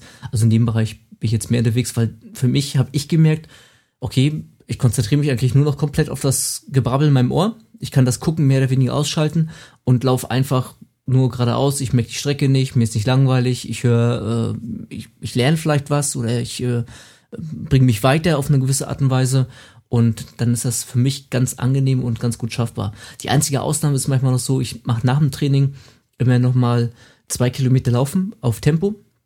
Das ist in erster Linie ähm, bei mir von der Gesamttrainingsplanung her, also nach dem Krafttraining, nach den meinen beiden Krafttrainingseinheiten gehe ich noch mal mit Laufschuhen zwei Kilometer äh, laufen, ein Kilometer in die eine, ein Kilometer in die andere Richtung der Grundgedanke ist dahinter A, ein bisschen Tempohärte und B, nochmal Kohlendrahtstoffwechsel noch ein bisschen ankratzen und ein paar rauskitzeln aus den Muskeln. So viel verbrennt man da nicht in zehn Minuten, aber ein bisschen was. Und ähm, da höre ich Musik dann bei. Aber jetzt auch keine Pushen oder sowas. Da höre ich dann irgendeine Pop-Playlist auf Spotify oder sowas und dann, dann ist gut. Weil bei mir war das immer so, wenn ich laufen war, dann mit Musik auf jeden Fall. Einmal für, für den Rhythmus, fürs Tempo fand ich es ganz gut. Ähm, genau, dann typisch die Rocky-Musik und ja. sowas. Das ist natürlich auch motivierend. Ähm, ich bin einmal ohne gelaufen und habe ich meinen Atem so stark gehört. Und dann habe ich mich so angehört, als wäre ich schon voll am Abkratzen und dachte, hey, das kann ja nicht sein. Das hat mich dann erst eher noch so demotiviert, weil es halt sich so übel angehört hat. Und mit der Musik habe ich die eben nicht gehört. Aber läufst du dann deinen 20er zum Beispiel immer die gleiche Strecke? Nee. Möglichst immer eine andere. Also das ist tatsächlich auch so ein Punkt. Ich versuche möglichst immer andere Strecken, zumindest beim 20er zu laufen, weil insbesondere so eine Marathonvorbereitung, wenn der quasi der 20er dann her jede Woche einfach ein Kilo mehr wird bei mir, Kilometer mehr wird, dann wird es irgendwann langweilig. Also ich versuche da immer tatsächlich eine andere Strecke zu laufen. Lauf aber zum Beispiel Augenblick einmal die Woche immer in Zehner, jetzt auch schon seit einem halben Jahr. Und da laufe ich immer die gleiche Strecke. Weil äh, bei dem Zehner kommt es mir auch ein bisschen auf Tempohärte an. Dann weiß ich, okay, wenn ich an dem, dem Punkt bin äh, und ähm, jetzt kommt die und die Zeit, dann bin ich jetzt gut im Laufen gerade oder dann bin ich heute, habe ich heute einen schlechten oder einen guten Tag oder sowas in der Richtung. Das, das hilft mir auch mental. Während ich beim 20er, wo es, wo das für mich ein relativ entspanntes Tempo ist, eher gut daran tue, immer eine andere Strecke zu laufen. Aber das glaube ich tatsächlich sehr individuell. Das sollte man wirklich für sich ausprobieren. Ich kann mir vorstellen, es gibt Leute, die schaffen es, auf der Bahn stundenlang irgendwie im Kreis zu laufen. Ich selbst kann mir das auch nicht vorstellen. Mir geht's wie dir. Eine Richtung laufen, die andere zurück ist deutlich besser. Ich hatte mal, da war ich in Oldenburg auf Fortbildung gewesen und da haben sie so, ich kenne mich in Oldenburg nicht aus. Und dann dachte ich, bevor ich irgendwie draußen laufen gehe und ich finde nie wieder nach Hause, so nach dem Motto. Das war damals im Rahmen meiner ersten Marathonvorbereitung und ich musste in 20er laufen an dem Tag, weil ich war auch eine ganze Woche da gewesen. Und dann bin ich 20 Mal oder 18, 16 Mal irgendwie im Kreis die Kaserne innen drin gelaufen. Das war so scheiße gewesen. das würde ich nie wieder machen wollen. Ging halt nicht anders, weil ich halt auch nicht wusste, ob ich mich in Oldenburg sonst verlaufe oder sowas. Da habe ich so ein kleines Händchen für, dass ich mich, dass ich nicht wieder zurückfinde. Und ansonsten, ähm, das ist tatsächlich, glaube ich, eine Sache, die sollte jeder für sich selber ein bisschen gucken. wie er das für sich selbst gut hinkriegt. Ja, das mit diesen Runden laufen, da hat man immer im Kopf so, oh, noch 18 Runden ja. davon oder noch 17 oder ich habe dann, dann kommen auf einmal so Gedanken, ich habe irgendwie zwei Zehntel habe ich erst oder ich habe jetzt schon drei Ja, genau, so eine Rechnung, ne, macht man dann. Oh, und dann, dann das macht es eigentlich aber nur noch schlimmer. Außer wenn man dann über die Hälfte schon mal drüber ist und denkt so, okay, so, so langsam kommt das Ende so ein bisschen näher. Ähm, aber für mich ist es einfach ein bisschen schöner, wenn ich da dann halt nicht weiß, wie lang es noch wirklich so ist und halt irgendwann mal das Ziel vorne sehe und dann nochmal vielleicht ein bisschen anziehen kann. Wie würdest du denn das strukturieren, wenn jetzt jemand wie wir vorhin schon gesagt haben, dreimal die Woche sein Krafttraining macht. Gehen wir mal von Ganzkörperkrafttraining aus. Und der möchte nochmal zwei Einheiten machen. Also das Krafttraining, was viele ja machen, ist so Montag, Mittwoch, Freitag. Mhm. Würdest du die dann auf Dienstag, Donnerstag setzen, die Einheiten, oder sogar lieber irgendwie nach dem Montag und Freitag oder am Wochenende? Ja, das ist ja auch mal die Frage jetzt, ähm, was für einen Alltag hat der Mensch? Ist der berufstätig? Hat er ganz normal Montag bis Freitag 8 bis 16.30 Uhr irgendwie seinen normalen Beruf? Hat der Wochenende irgendwelche speziellen Verpflichtungen, dass man es da überhaupt nicht einplanen kann? Wie sind diese drei Krafteinheiten trainiert, äh, strukturiert? Sind das irgendwie, ist das äh, Push-Pull, äh, Brust, äh, äh, Beine meine ich natürlich, Push-Pull-Beine, also dieses typische Bodybuilding-mäßige? Oder ist das jetzt ein Powerlifter, der zweimal die Beine trainiert zum Beispiel, irgendwie Kniebeuge leicht und Kniebeuge schwer oder so einen Russian-Zyklus macht, wo er ähm, einmal die 80er, die leichten Sachen hat und dann äh, die schwere immer im Abwechslung durchrotiert. Also das wäre meine erste Frage an diese Menschen. Wie strukturierst du das?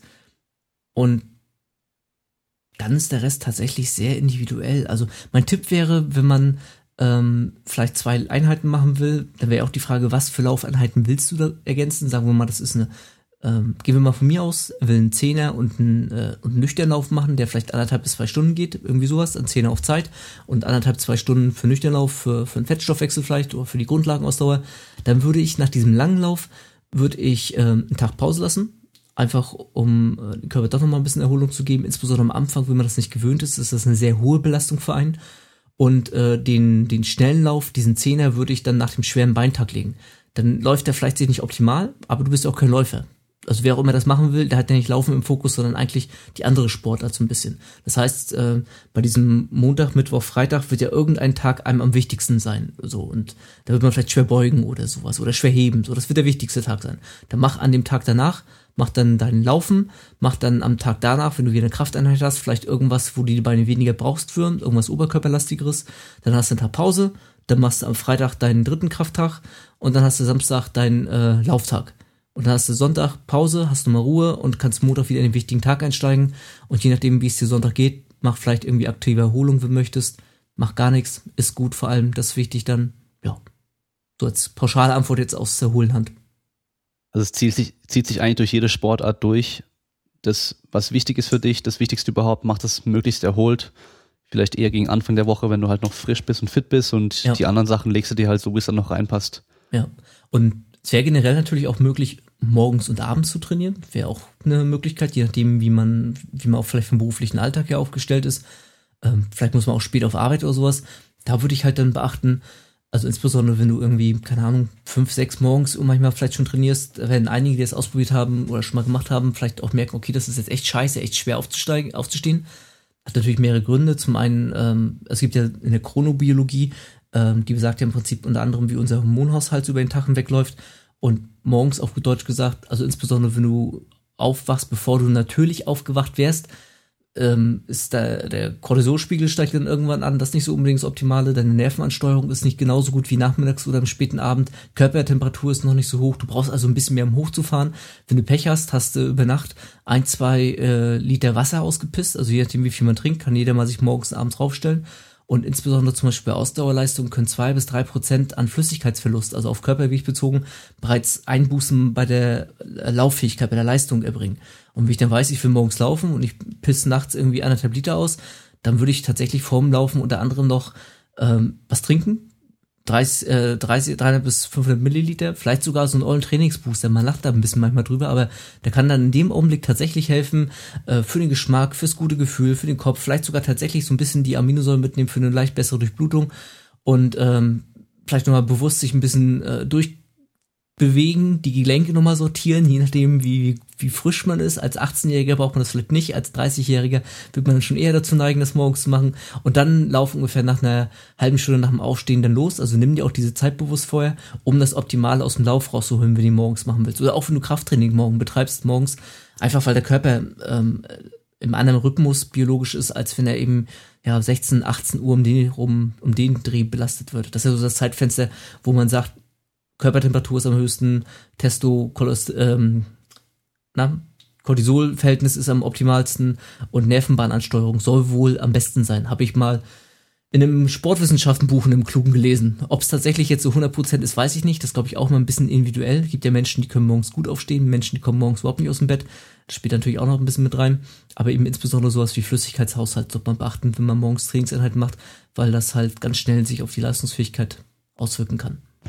Das ist ja anscheinend nämlich auch dieser Punkt, warum bei Olympischen Spielen und den großen Wettkämpfen Leichtathletik dann die, die 100 Meter Sprintfinale immer so zwischen 18 bis 20 Uhr liegt, weil man halt eben da anscheinend am schnellsten auch ist. Ja, und dann würde ja Sinn machen, um mal so, weil wir diesen Effekt haben, vielleicht doch nochmal eine neue Bestzeit irgendwie, den neuen Weltrekord irgendwie zu haben, ja. ne? und ja wahrscheinlich, so weil es halt auch äh, von der TV-Übertragung her am besten ja. ist, aber ja, da ist immer für mich also die Frage, wie weit ist es halt eben auch eine Trainingssache, weil wir halt unser Leben lang schon einfach morgens halt Schule und dann alles machen und arbeiten auch immer dann morgens und halt eher dann eben, wenn dann auch immer nachmittags, abends dann halt auch den Sport machen. Also ähm, es gibt, gibt tatsächlich, äh, für Schichtdienstler gibt es tatsächlich Untersuchungen, dass äh, der Cortisolspiegel, dieses morgendliche, mein Cortisol steigt an, dass das trainierbar ist. Also dass quasi, wenn ich Schichtdienste bin und ich bin immer gewohnt, Nachtschicht zu arbeiten, dass mein Schlafrhythmus sich da tatsächlich dran anpasst. Und bei manchen funktioniert das schneller, bei manchen weniger schneller, aber das zum einen das. Was man aber zum Beispiel nicht austricksen kann, ist ja die ähm, Serotoninbildung. Sprich, ähm, dass wenn ich, wenn es nachts dunkel ist und das Zeug wird einfach zehnmal stärker in meinem Körper herumgepumpt, bin ich einfach um zwei Uhr nachts ein bisschen müde. Da, da hat jeder seinen toten Punkt, das ist völlig menschlich. Äh, das kann ich mir auch in gewissem Rahmen antrainieren, den zu überstehen und das geht auch ganz gut, aber äh, wird jeder kennen. Also auch Nachtschichtler kennen das. So. Und Grenzen sind trainierbar auf jeden Fall, aber komplett ist es nicht. Die Leute, die ja durchgehend Nachtschicht machen, das sind ja die, die ja meistens irgendwie Depressionsrate und keine ja, Ahnung was, Selbstmordrate genau. und sowas ziemlich hoch haben und so. Klar, kein Vitamin D, äh, kein Tageslicht, kommt ja, so viel ja. zusammen. Schlechterer Schlaf. Hast du zum Thema mit dem Laufen und sowas noch irgendwie was, was du noch bringen möchtest, was dir so einfällt? Oder weil dann können wir nämlich jetzt in dieses Thema Unterschied Mann-Frau mit deinem Frauenbuch mit reingehen. Okay. Was könnte Frauen interessieren? Ja gut, Booty Training. Wie, wie sie ähm, genau, Booty Training und wie sie in zehn Wochen zehn Pfund verlieren. Ja, genau. Also ähm, ich habe, ich kenne das Buch ja nicht von dir, mit mhm. das Frauenbuch. Ähm, ist es mehr so dieses physiologische Unterschiede oder äh, reine Anwendung im Training? Also das Frauenbuch im Prinzip soll, also ähm, es basiert ja jetzt andersrum. Ich habe ja ein Ernährungsbuch geschrieben gehabt, ähm, nennt sich Ernährung für Kraftsportler kann ich, glaube ich, inzwischen tatsächlich als Bestseller betiteln, was so die Verkäufe angeht. Also ich weiß ja, was man im Fitnessbereich verkaufen muss. Warte mal ganz kurz, ich muss mal ja. schnell, schnell was schauen. Ich war mir das ist Leistungsernährung für Kraftsportler ja, ja. vom guten von Löffelholz. Das habe ich mir nämlich vor, keine Ahnung, wie vielen Jahren mal geholt, als ich noch nicht auf englisches Zeug gelesen habe. Genau, das war mein aller, aller, allererstes Buch, was ich mir 2000 2002 oder 2003 zum Thema Ernährung und, und Sport und so gekauft hatte. Das ist, glaube ich, auch so ein Buch, mit dem ganz, beginnen ganz, ganz viele. Und von mhm. Löffelholz hat ja einige Jahre später, jetzt auch schon, glaube ich, vor sechs Jahren oder sieben Jahren inzwischen, ähm, das hieß Leistungsernährung, das andere hieß Ernährung im Kraftsport oder irgendwie sowas in der Richtung. So ein richtig dicker Schinken, über 400 Seiten und total gruselig, weil da ganz viel Kram drin steht, der eigentlich total unwichtig ist. Und Löffelholz ist ja ähm, Mediziner und hat, glaube ich, auch ein bisschen Ernährungswissenschaften studiert, aber richtiger Sportler ist er, glaube ich, nicht. Okay. Und äh, man muss auch mal gucken, ne, wo kommt der Autor her? Was, ist er, was hat er für eine Biografie? Und ja, ja. der hat eigentlich ein bisschen Glück gehabt, dass sein, sein Buch so mehr oder weniger ein Selbstläufer ist. Also ich finde sein Buch zu praxisfern, insbesondere sein 400 Seiten Schinken, den er danach abgeliefert hat, wo ja. teilweise über Seiten hinweg Studien zitiert werden, was man irgendwie in zwei Sätzen zusammenfassen könnte. Und das war damals mein Problem gewesen. So, deswegen hatte ich damals äh, ursprünglich hatte ich ja nur Ernährungsseminare gemacht und dann habe ich gemerkt, das sind immer gleichen Fragen, die mir gestellt werden. Und ich habe kein Buch, was ich empfehlen kann. Und da habe ich mir gedacht, schreibst einfach alles zusammen, was du einfach in deinem Seminar schon die ganze Zeit hältst. Und so okay. entstand damals das Buch Ernährung für Kraftsportler. Intermittent Fasting 2.0 ist ja so dieser Unter und der Titel des Ganzen. Und ähm, diesmal, und ich, oder andersrum, ich habe gemerkt, bei der Konzeption des Buches und insbesondere als es dann fertig war, dass ich eigentlich so das meiste von den, was die Leute interessiert, schon deswegen aufgefangen habe, weil ich es halt immer mal wieder referiert hatte und immer wieder mitgekriegt habe, was sind denn die Fragen, die daraus entstehen und was für Vorstellungen haben die Leute und welche falschen Vorstellungen existieren überhaupt. Und ähnlich baue ich es jetzt im Prinzip mit dem Frauenbuch auf, diesmal nur mit dem Bewusstsein, okay, ich will ein Buch schreiben, habe da jetzt knapp anderthalb, zwei Jahre dran gesessen an dem Skript, natürlich nicht durchgängig, weil ich auch andere Sachen zu tun habe und ähm, immer mal auch die Motivation nicht so groß war. Jetzt habe ich es endlich mal dieses Jahr beendet, hatte äh, im Mai das erste Mal ein Seminar zu dem Thema umgesetzt gehabt, wo ich dann mir angeguckt habe, okay, wie kommt das an, was für Fragen bleiben da offen, ähm, wie, wie läuft das alles. Habe jetzt im Juni nochmal einen zweiten Durchlauf und es soll dann im September kommen, also ich lasse gerade das Skript parallel lesen. Und ja, der, der Titel des Seminars lautet Training und Ernährung für Frauen, No Barbie Bullshit. Weil mein Problem so ein bisschen ist, wenn du so guckst, was für Trainingsbücher und Ernährungsbücher es für Frauen gibt, das ist dann immer irgendein Bikini-Mäuschen auf der Packung vorne drauf. Das ist dann so Haiti-Tai und in zehn Wochen hast du deine Kilos weg und schnell zur Hochzeitsform oder so ein Scheiß. Als wenn die Frauen geistig behindert sind, auf gut Deutsch gesagt. Und das, das ärgert mich. Und ähm, weil ich überzeugt bin, dass es Frauen draußen gibt, die durchaus Interesse daran haben, auch mal irgendwie so ein bisschen in die Hand genommen zu werden und mal mehr zu erfahren, als dass es eine Handel bewegt, die, sondern warum, was passiert an meinem Muskel, wie funktioniert das? Und das Buch im Prinzip ist in vier Teile aufgeteilt, ganz simpel. Das erste Teil und der erste und zweite Teil, das, den könnten auch Männer lesen, theoretisch. Der erste Teil ist einfach nur ähm, grundlegend, was ist Muskel, wie funktioniert Anspannung, so dass man versteht zum Beispiel, warum brauche ich Vitamin D, warum brauche ich Calcium, weil das eben äh, für diese ATP-Übertragung äh, im Muskel selbst irgendwie notwendig ist, damit die Anspannung funktionieren kann. Dann wird so äh, Kraftunterschiede, also die Kraftarten werden erklärt, ähm, so der grobe Kenntnisstand wird im Prinzip strukturiert dargestellt, dass man einfach weiß, äh, was gibt es und warum ist das so. Im zweiten Teil geht's ganz grob um Ernährung, ähm, nochmal noch mal simpler eigentlich als im Ernährungsbuch das Ganze ist. Klar, ich kann ja nicht zweimal irgendwie das gleiche schreiben oder sowas, sondern hab's halt nochmal ein bisschen einfacher runtergebrochen. Äh, so nach dem Motto, wie viel Kohlenhydrate brauche ich, wie viel Eiweiß und so weiter. Inklusive so kleinen Cues, sag ich mal so, wie man es einfach umsetzen kann. Kleine Hinweise, worauf muss ich achten, was für Eckdaten habe ich. Dann geht's ähm, immer mit dem Hinweis, wo Besonderheiten für Frauen sind. Ich sag mal, Frauen zum Beispiel haben mehr, tendenziell durchschnittlich mehr äh, weiße Muskelfasern oder sind ein bisschen gelenkiger als Männer oder haben natürlich ganz klar Östrogen, was einen durchaus einen Einfluss darauf ausübt, sowohl wie mein, wie mein Hunger, mein Appetit ist im Rahmen des Zykluses, als auch eben wie meine Fähigkeit zum Muskelaufbau ist. Aber das ist ja alles klar.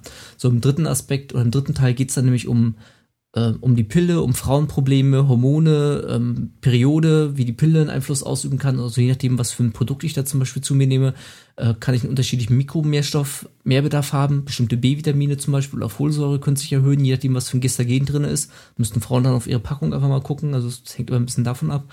Und ähm, im vierten geht's dann, vierten Teil, das relativ abschließend, geht's um Self-Monitoring. Wie kann ich Self-Monitoring praktisch in meinem Alltag umsetzen?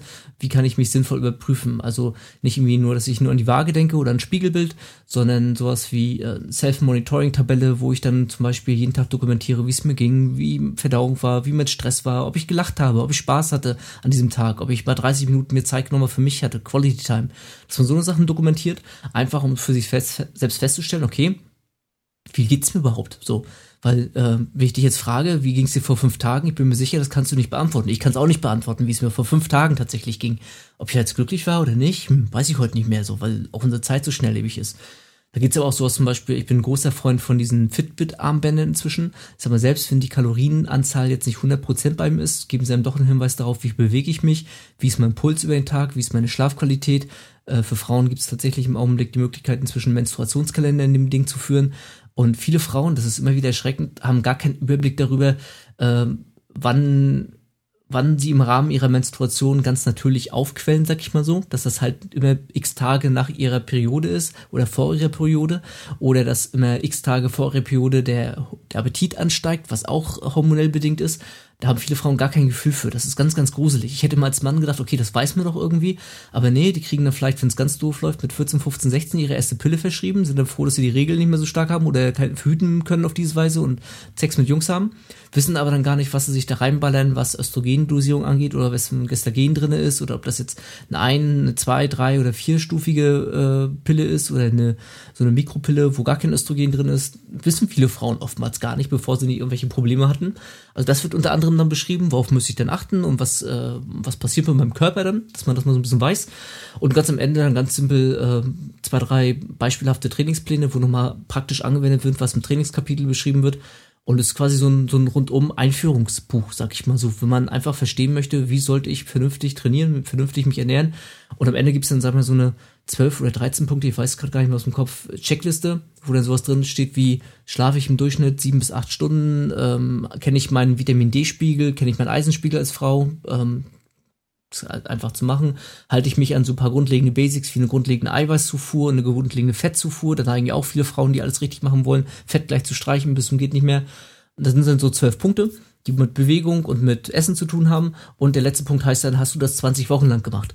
Und äh, jeder, der das 20 Wochen lang am Stück betreibt, was da beschrieben ist, der wird positive Veränderungen erleben. Punkt. Das Problem ist eben auch die aller, allermeisten Leute, das ist eine Sache, die haben wir in den Gruppencoachings bei Team Andro in den letzten Jahren sehr stark mitbekommen. Ähm, ein Drittel hält 20 Wochen strukturierte 20 Wochen Pläne durch. Kann ja jeder mal da hier draußen zuhört mal in sich gehen, wie oft er schon irgendwelche Pläne begonnen hatte und nicht durchgezogen hat. Glaube ich, haben wir alle schon gemacht. Völlig normal. Wir alle haben schon irgendwelche geilen Pläne begonnen, die total super sich lasen, wo wir super motiviert waren am Anfang, aber irgendwie nach drei, vier Wochen aus irgendwelchen Gründen irgendwann aufgehört haben. Und das ist tatsächlich ähm, äh, eine, eine Erkenntnis, die wir aus den letzten Jahren ähm, aus diesen Gruppencoachings haben, die kostenlos sind. Ganz, ganz, ganz viele Leute beginnen ein Viertel hat ungefähr nach vier Wochen schon aufgehört, bis zum Drittel. Also 25 bis 33 Prozent hören nach, nach vier Wochen bereits auf. Das ist auch mal so das schöne, das schöne Grund, warum es diese ganzen vier Wochen Programme oder diese 28 Tages Challenges gibt und sowas. Ja, ja, weil danach wird's schwierig. Dann geht's nämlich erst so richtig los. Und am Ende bleiben 25 bis 30 Prozent übrig, die 20 Wochen am Stück durchhalten. Und die haben dann noch nicht mal irgendwie die optimalen Ergebnisse erzielt. Das sind ja Leute, die haben geschummelt zwischendurch, haben vielleicht schwere Phasen gehabt, mussten eine Woche aussetzen, auch zwei deswegen ist es auch mein Ratschlag immer nach draußen so, auch an die Leute, mach mal erstmal irgendwas 20 Wochen, 40 Wochen, 20 Monate oder so, das ist ja nichts auf dem Sportlerleben gesehen. Ich treibe inzwischen seit über 20 Jahren Sport. So, im allerschlimmsten Fall machst du halt mal 20 Wochen was, was dir nicht gefällt, was doof war und was du nie wieder machst in deinem Leben. Aber du hast es mal strukturiert gemacht. Und ähm, ja, wie gesagt, das Frauenbuch wird dann so, eine, so ein grundlegender, grundlegender Einstieg sein für alle, die irgendwie fernab von äh, Bootcamps und äh, 10 Pfund in 10 Wochen loswerden und sowas sein wollen, sondern einfach mal so die Grundlagen verstehen wollen. Warum man wie trainieren sollte und was insbesondere bei Frauenkörpern vielleicht noch ein bisschen besonders sein kann. Okay. Ja, ich sehe es in den Studios, wenn ich mal da bin, auch immer, ähm, die wenigsten von denen, die trainieren mal richtig, vor allem auch mal schwer, sondern die, die machen dann irgendwie jede Übung, wo sie nur ihr Bein einfach hinten irgendwie hochstrecken, hochheben ja. für den Po und äh, machen davon halt in hunderte von Wiederholungen. Ich meine, solche Übungen können ja auch ihren Platz haben im Training. Aber so die, die Grundlage, wie der Muskel wächst, da haben wir halt einfach eben einmal die Spannung und die Ermüdung. Und die arbeiten halt nur ganz, ganz auf der einen Seite von diesem Spektrum, wenn sie so trainieren. Ja. Und da die Spannung kriegt man halt durch hohe Widerstände oder hohe Gewichte oder halt sehr schwere Eigenkörpergewichtsübungen. Und das fehlt den meisten Mädels einfach. Ja, und, und die Medien machen es natürlich halt dann nicht leicht, wenn man dann auf Instagram mal schaut, was diese ja. ganzen ähm, Fitness-Models oder, oder, oder Influencer heißen die ja mittlerweile, was die da alles machen, weil dann, dann, dann sind sie draußen am Trainieren und springen irgendwelche ja. Äh, Treppenstüfchen nach oben in der, Oder in der mit Kniebeuge. Band wird da irgendwie so ein bisschen gegengedrückt, irgendwie mit dem hinterhen Donkey Kicks, mit, den, mit dem Terraband. Genau, und, und ja, erst gestern hat mich dann habe hab ich mit einer, mit einer Gruppe, haben wir Unterarmstütz gemacht, also Planks und ähm, habe ich gemeint, wie können wir das schwerer machen? Dann war halt die eine Idee, wir können die Beine hinten anheben, immer abwechselnd. Und dann habe ich die eine gefragt, ja, dann, dann trainiere ich damit ja auch gleich noch den Po, wenn ich mein Bein hochhebe.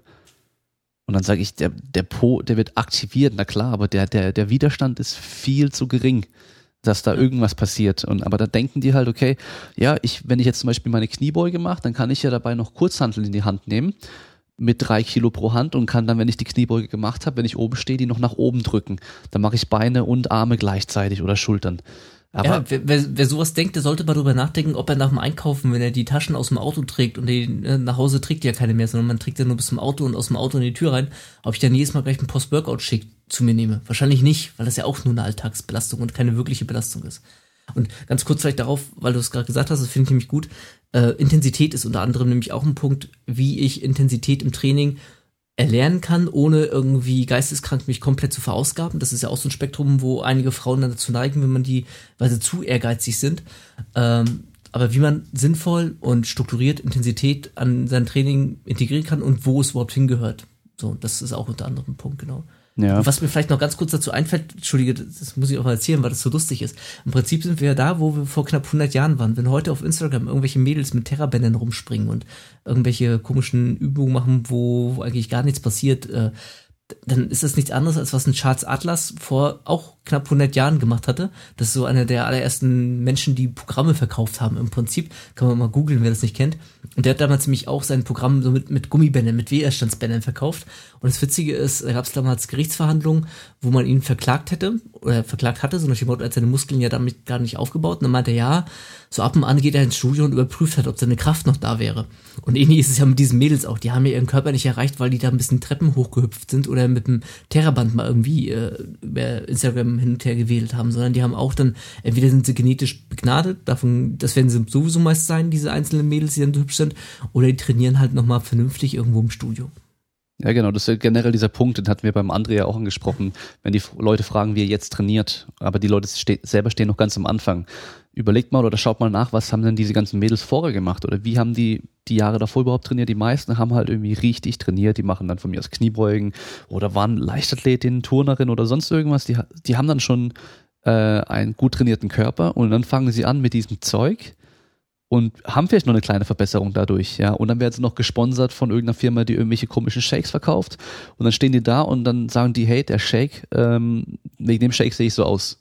Ja. Ja, und da fallen halt einfach so viele drauf rein und das ist einfach total bescheuert eigentlich. Ich würde mir auch niemals, wenn ich irgendwas mache, wenn ich irgendwo, wenn ich irgendwas äh, hinkriegen will, ich glaube, du hättest, ich habe jetzt am Wochenende das mit Haar gehört, das Interview, was du vor dem Vorgewicht gemacht hattest.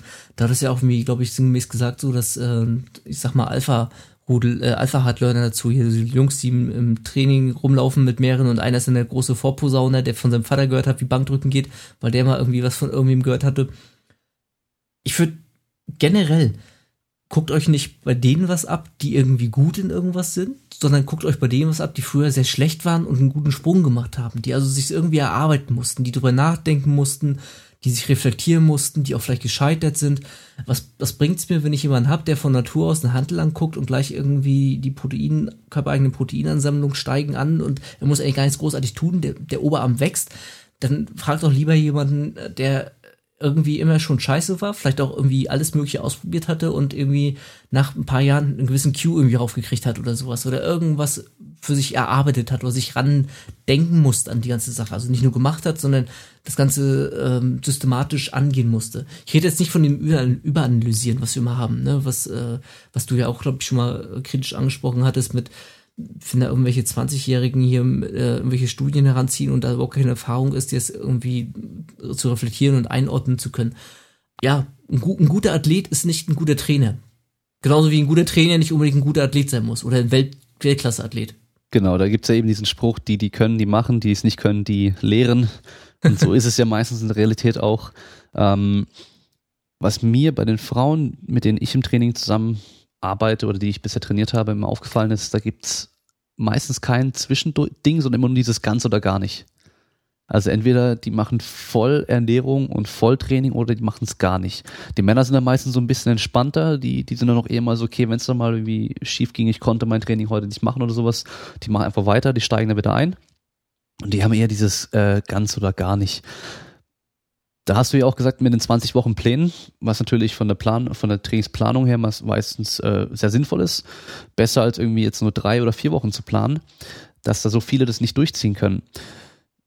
Wer jetzt zuhört und ein Trainingsziel hat und sich da eine Planung machen möchte oder irgendwie drauf hintrainieren möchte, nehmt euch realistische äh, Pläne oder macht euch einen realistischen Plan, den ihr wirklich auch realisieren könnt. Also nicht sagen, hey, okay, in 20 Wochen will ich da und da stehen ich trainiere jetzt sechsmal die Woche, mache an drei Tagen davon auch zweimal die Woche noch Training und dann esse ich äh, irgendwie in einem 1000 Kalorien Defizit, damit ich auch noch schön abnehme dabei und schlafe meine neun Stunden von mir aus und bla bla bla, weil das wird wahrscheinlich nicht funktionieren.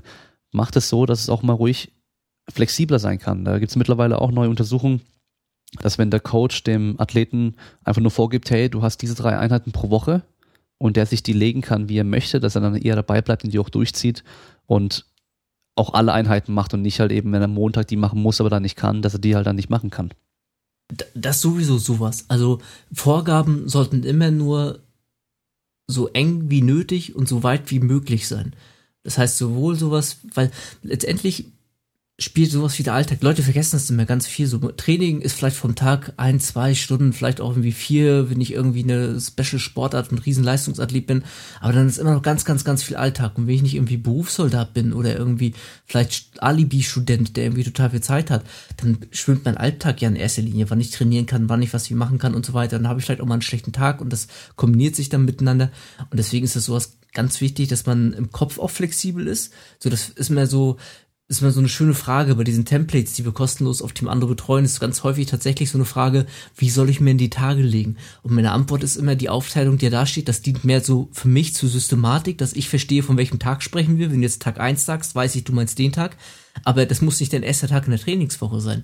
Wenn du aus irgendwelchen Gründen irgendwie keine Ahnung, bei mir steht vielleicht im Tag eins habe ich vielleicht Bankdrücken bei dir reingeschrieben, dein Studio ist montags aber voll mit äh, den Bänken, dann, ja, dann trainiere am Mittwoch Bankdrücken, wenn er frei ist oder sowas, mal irgendwas anderes an dem Tag. So, äh, oder wenn dir immer, wenn du Montag immer lange arbeiten musst, dann quäl dich doch nicht mehr zum Training, sondern geh irgendwie am nächsten Tag oder sowas. Also, das ist ganz, ganz wichtig, dass die Leute da ein bisschen locker sind. Ähnlich ja auch bei der Ernährung, da ja genauso äh, was, was bringt mir der tollste Ernährungsplan, der durchgeplant ist bis zum geht nicht mehr und der schmeckt mir vielleicht nicht oder hängt mir nach zwei Wochen zum Hals raus. Und ich glaube, das größte Problem an Durchhalten ist, am Anfang geht sowas immer ganz, ganz schnell. Je, egal, was mein Ziel ist. Abnehmen geht sowieso schnell. Nach vier Wochen ähm, passiert ganz viel, was so, äh, ne, das Wasser geht ein bisschen raus und je nachdem, wie ich mich ernähre, wird die Form vielleicht ein bisschen besser, die Waage schlägt ein bisschen an, so, da bin ich mir gleich motiviert und so weiter. Ja, und auf einmal geht's ja nicht mehr schnell. Auf einmal stagniere ich vielleicht auch das erste Mal, braucht dann einen Augenblick oder meine Leistungen steigern nicht einfach nicht von jeder Einheit auf plötzlich mehr so von Woche zu Woche, weil ich gerade eine Übung das erste Mal gemacht habe, dann steigere ich mich auch die ersten drei, vier Wochen Wochen vielleicht und der fünften auf einmal nicht mehr, da wird schwer. Oder hat man eine Woche, wo ich sogar zurückfalle. Und damit, die Leute können inzwischen gefühlt ganz schwer mit, mit sowas umgehen, mit Rückschlägen, mit Niederlagen, mit einfach mal arbeiten für das, was sie bekommen können. Aber es ist doch nichts, hat doch einen Wert, was ich geschenkt bekomme, was ich mir nicht erarbeitet habe. Äh, also nicht im Sinne von, ich muss dafür ganz viel Geld bezahlen, sondern im Sinne von, dass ich dafür Leistung reingesteckt habe und selber was gemacht habe und mir das verdient habe. Und äh, sowas kommt dann auch nicht von heute auf morgen. So, also jeder, der, das finde ich immer so lustig, ins, aktuell ist ja ein bisschen so die Powerlifting-Schiene ja so ein bisschen auf Instagram ganz, ganz äh, on, ähm, ja, on vogue, sag ich mal so, also sehr beliebt bei, bei den Jugendlichen. Und ganz viele posten dann immer ihr PRs und äh, hier habe ich jetzt das Programm gemacht und den Plan, noch zehn Wochen neue PR und keine Ahnung was und meine alte PR pulverisiert. Ja, dann warst du vorher aber einfach schwach gewesen. So, wenn, wenn wer alle zehn, zwölf Wochen seine PRs pulverisiert, das läuft nicht ewig lang so weiter. Das funktioniert vielleicht das erste oder zweite Trainingsjahr. Und dann kommst du irgendwann an einen Punkt an, wo, wo es jetzt wirklich losgeht mit hartem Arbeiten. Davor kannst du machen, was du willst. Und wenn du da jedes Mal deine PR pulverisierst, dann warst du einfach für deine Verhältnisse noch schwach. Meist sogar relativ, wenn du mal guckst, was die anderen Leute bewegen. Und das vergessen Leute halt immer. Geduldig sein, dran arbeiten und dabei bleiben und dass Dinge sich hart erarbeitet werden müssen, wenn es vom Wert sein muss. Und das alle wollen sie aussehen wie Rocky, alle wollen sie aussehen wie, wie ich weiß nicht wie, aber keiner will so trainieren. Keiner hat da Bock drauf zu arbeiten und äh, wirklich was dafür zu leisten. Ronnie Coleman hat sie genauso gesagt, nur genau. ein bisschen witziger. Ähm, wir leben ja mittlerweile in einer Gesellschaft, wo halt alles einfach sofort immer da ist. Ein Klick und wir haben es bestellt, ja. ein Klick und alles, wir haben einfach alles sofort da. Und da ist natürlich dieses erstmal trainieren, erstmal was reinstecken, reinstecken, reinstecken über Wochen, über Monate, über Jahre, bis man halt was was Richtiges erreicht hat, ist halt das komplette Gegenteil. Und deswegen finde ich das Training an sich oder Sport an sich auch so wichtig, also auch für, ja, für die Erziehung bei Kindern auch vor allem. Ähm, für den Charakter du auch, ne? Das ist eine genau, Charakterformung ja. einfach. Dass du einfach lernst, auch mit Niederlagen umzugehen, auch mit Dingen, die vielleicht mal nicht so laufen, wie du sie dir gedacht hast.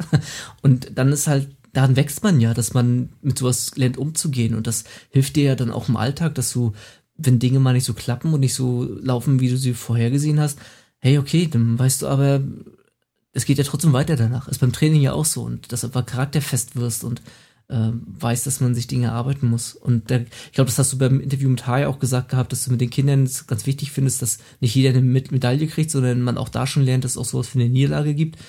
Und ähm, wusste ich im ersten Augenblick nicht, okay, wie siehst du das? Also jetzt habe ich mich selbst mich gefragt, so siehst du das genauso oder nicht? Aber ich gebe dir auf jeden Fall recht, dass auch Kinder damit umgehen müssen, dass sie Grenzen haben, dass nicht immer alles klappt, dass sie nicht alles können und nicht immer alles geschenkt bekommen, sondern auch mal andere besser sind. Und dann eben auch vielleicht diejenigen, die in zehn Sachen gut sind, dann lassen wir die auch mal vielleicht bei die elfte Sache machen, wo sie scheiße drin sind. Dass sie das einfach mal merken. Ja, genau. Und fand, ich, fand ich gut, die, die Gedanken. Genau, ja. Und was ich dann wichtig finde, wenn man dann zum Beispiel als Elternteil dann da steht oder als Trainer auch und ähm, das hatte ich als letztens bei der, da hatte ich dann zwei Gruppen so einen Staffellauf gemacht. Und da habe ich mittendrin einen rufen hören, weil die anderen lagen halt so weit vorne, dass die nicht mehr gewinnen konnten. Und da habe ich, hab ich den halt rufen hören, irgendwie so, ja, wir können eh nicht mehr gewinnen. Und dann habe ich die am Schluss dann mal zusammengeholt und gesagt, hey, ähm, ich will gar nicht wissen, wer es gesagt hat. Ich wusste ja, wer es gesagt hat, aber ich will es gar nicht wissen, mhm. darum geht's gar nicht, sondern ich will, habe dann gefragt, okay, wenn wir jetzt ein Fußballspiel machen gegen eine andere Mannschaft und was ist besser, 9 zu 0 zu verlieren oder 9 zu 8 zu verlieren? Und dann waren alle wieder dabei, 9 zu 8 verlieren ist besser als 9 zu 0. Ja, und dann habe ich auch gesagt, okay, es geht darum, nicht aufzugeben, sein Bestes zu geben. Und das sollte auch belohnt werden. Ja, dass man dann am Schluss trotzdem verloren hat, ist ja nicht schlimm. Aber man weiß für sich, dass man das Beste getan hat.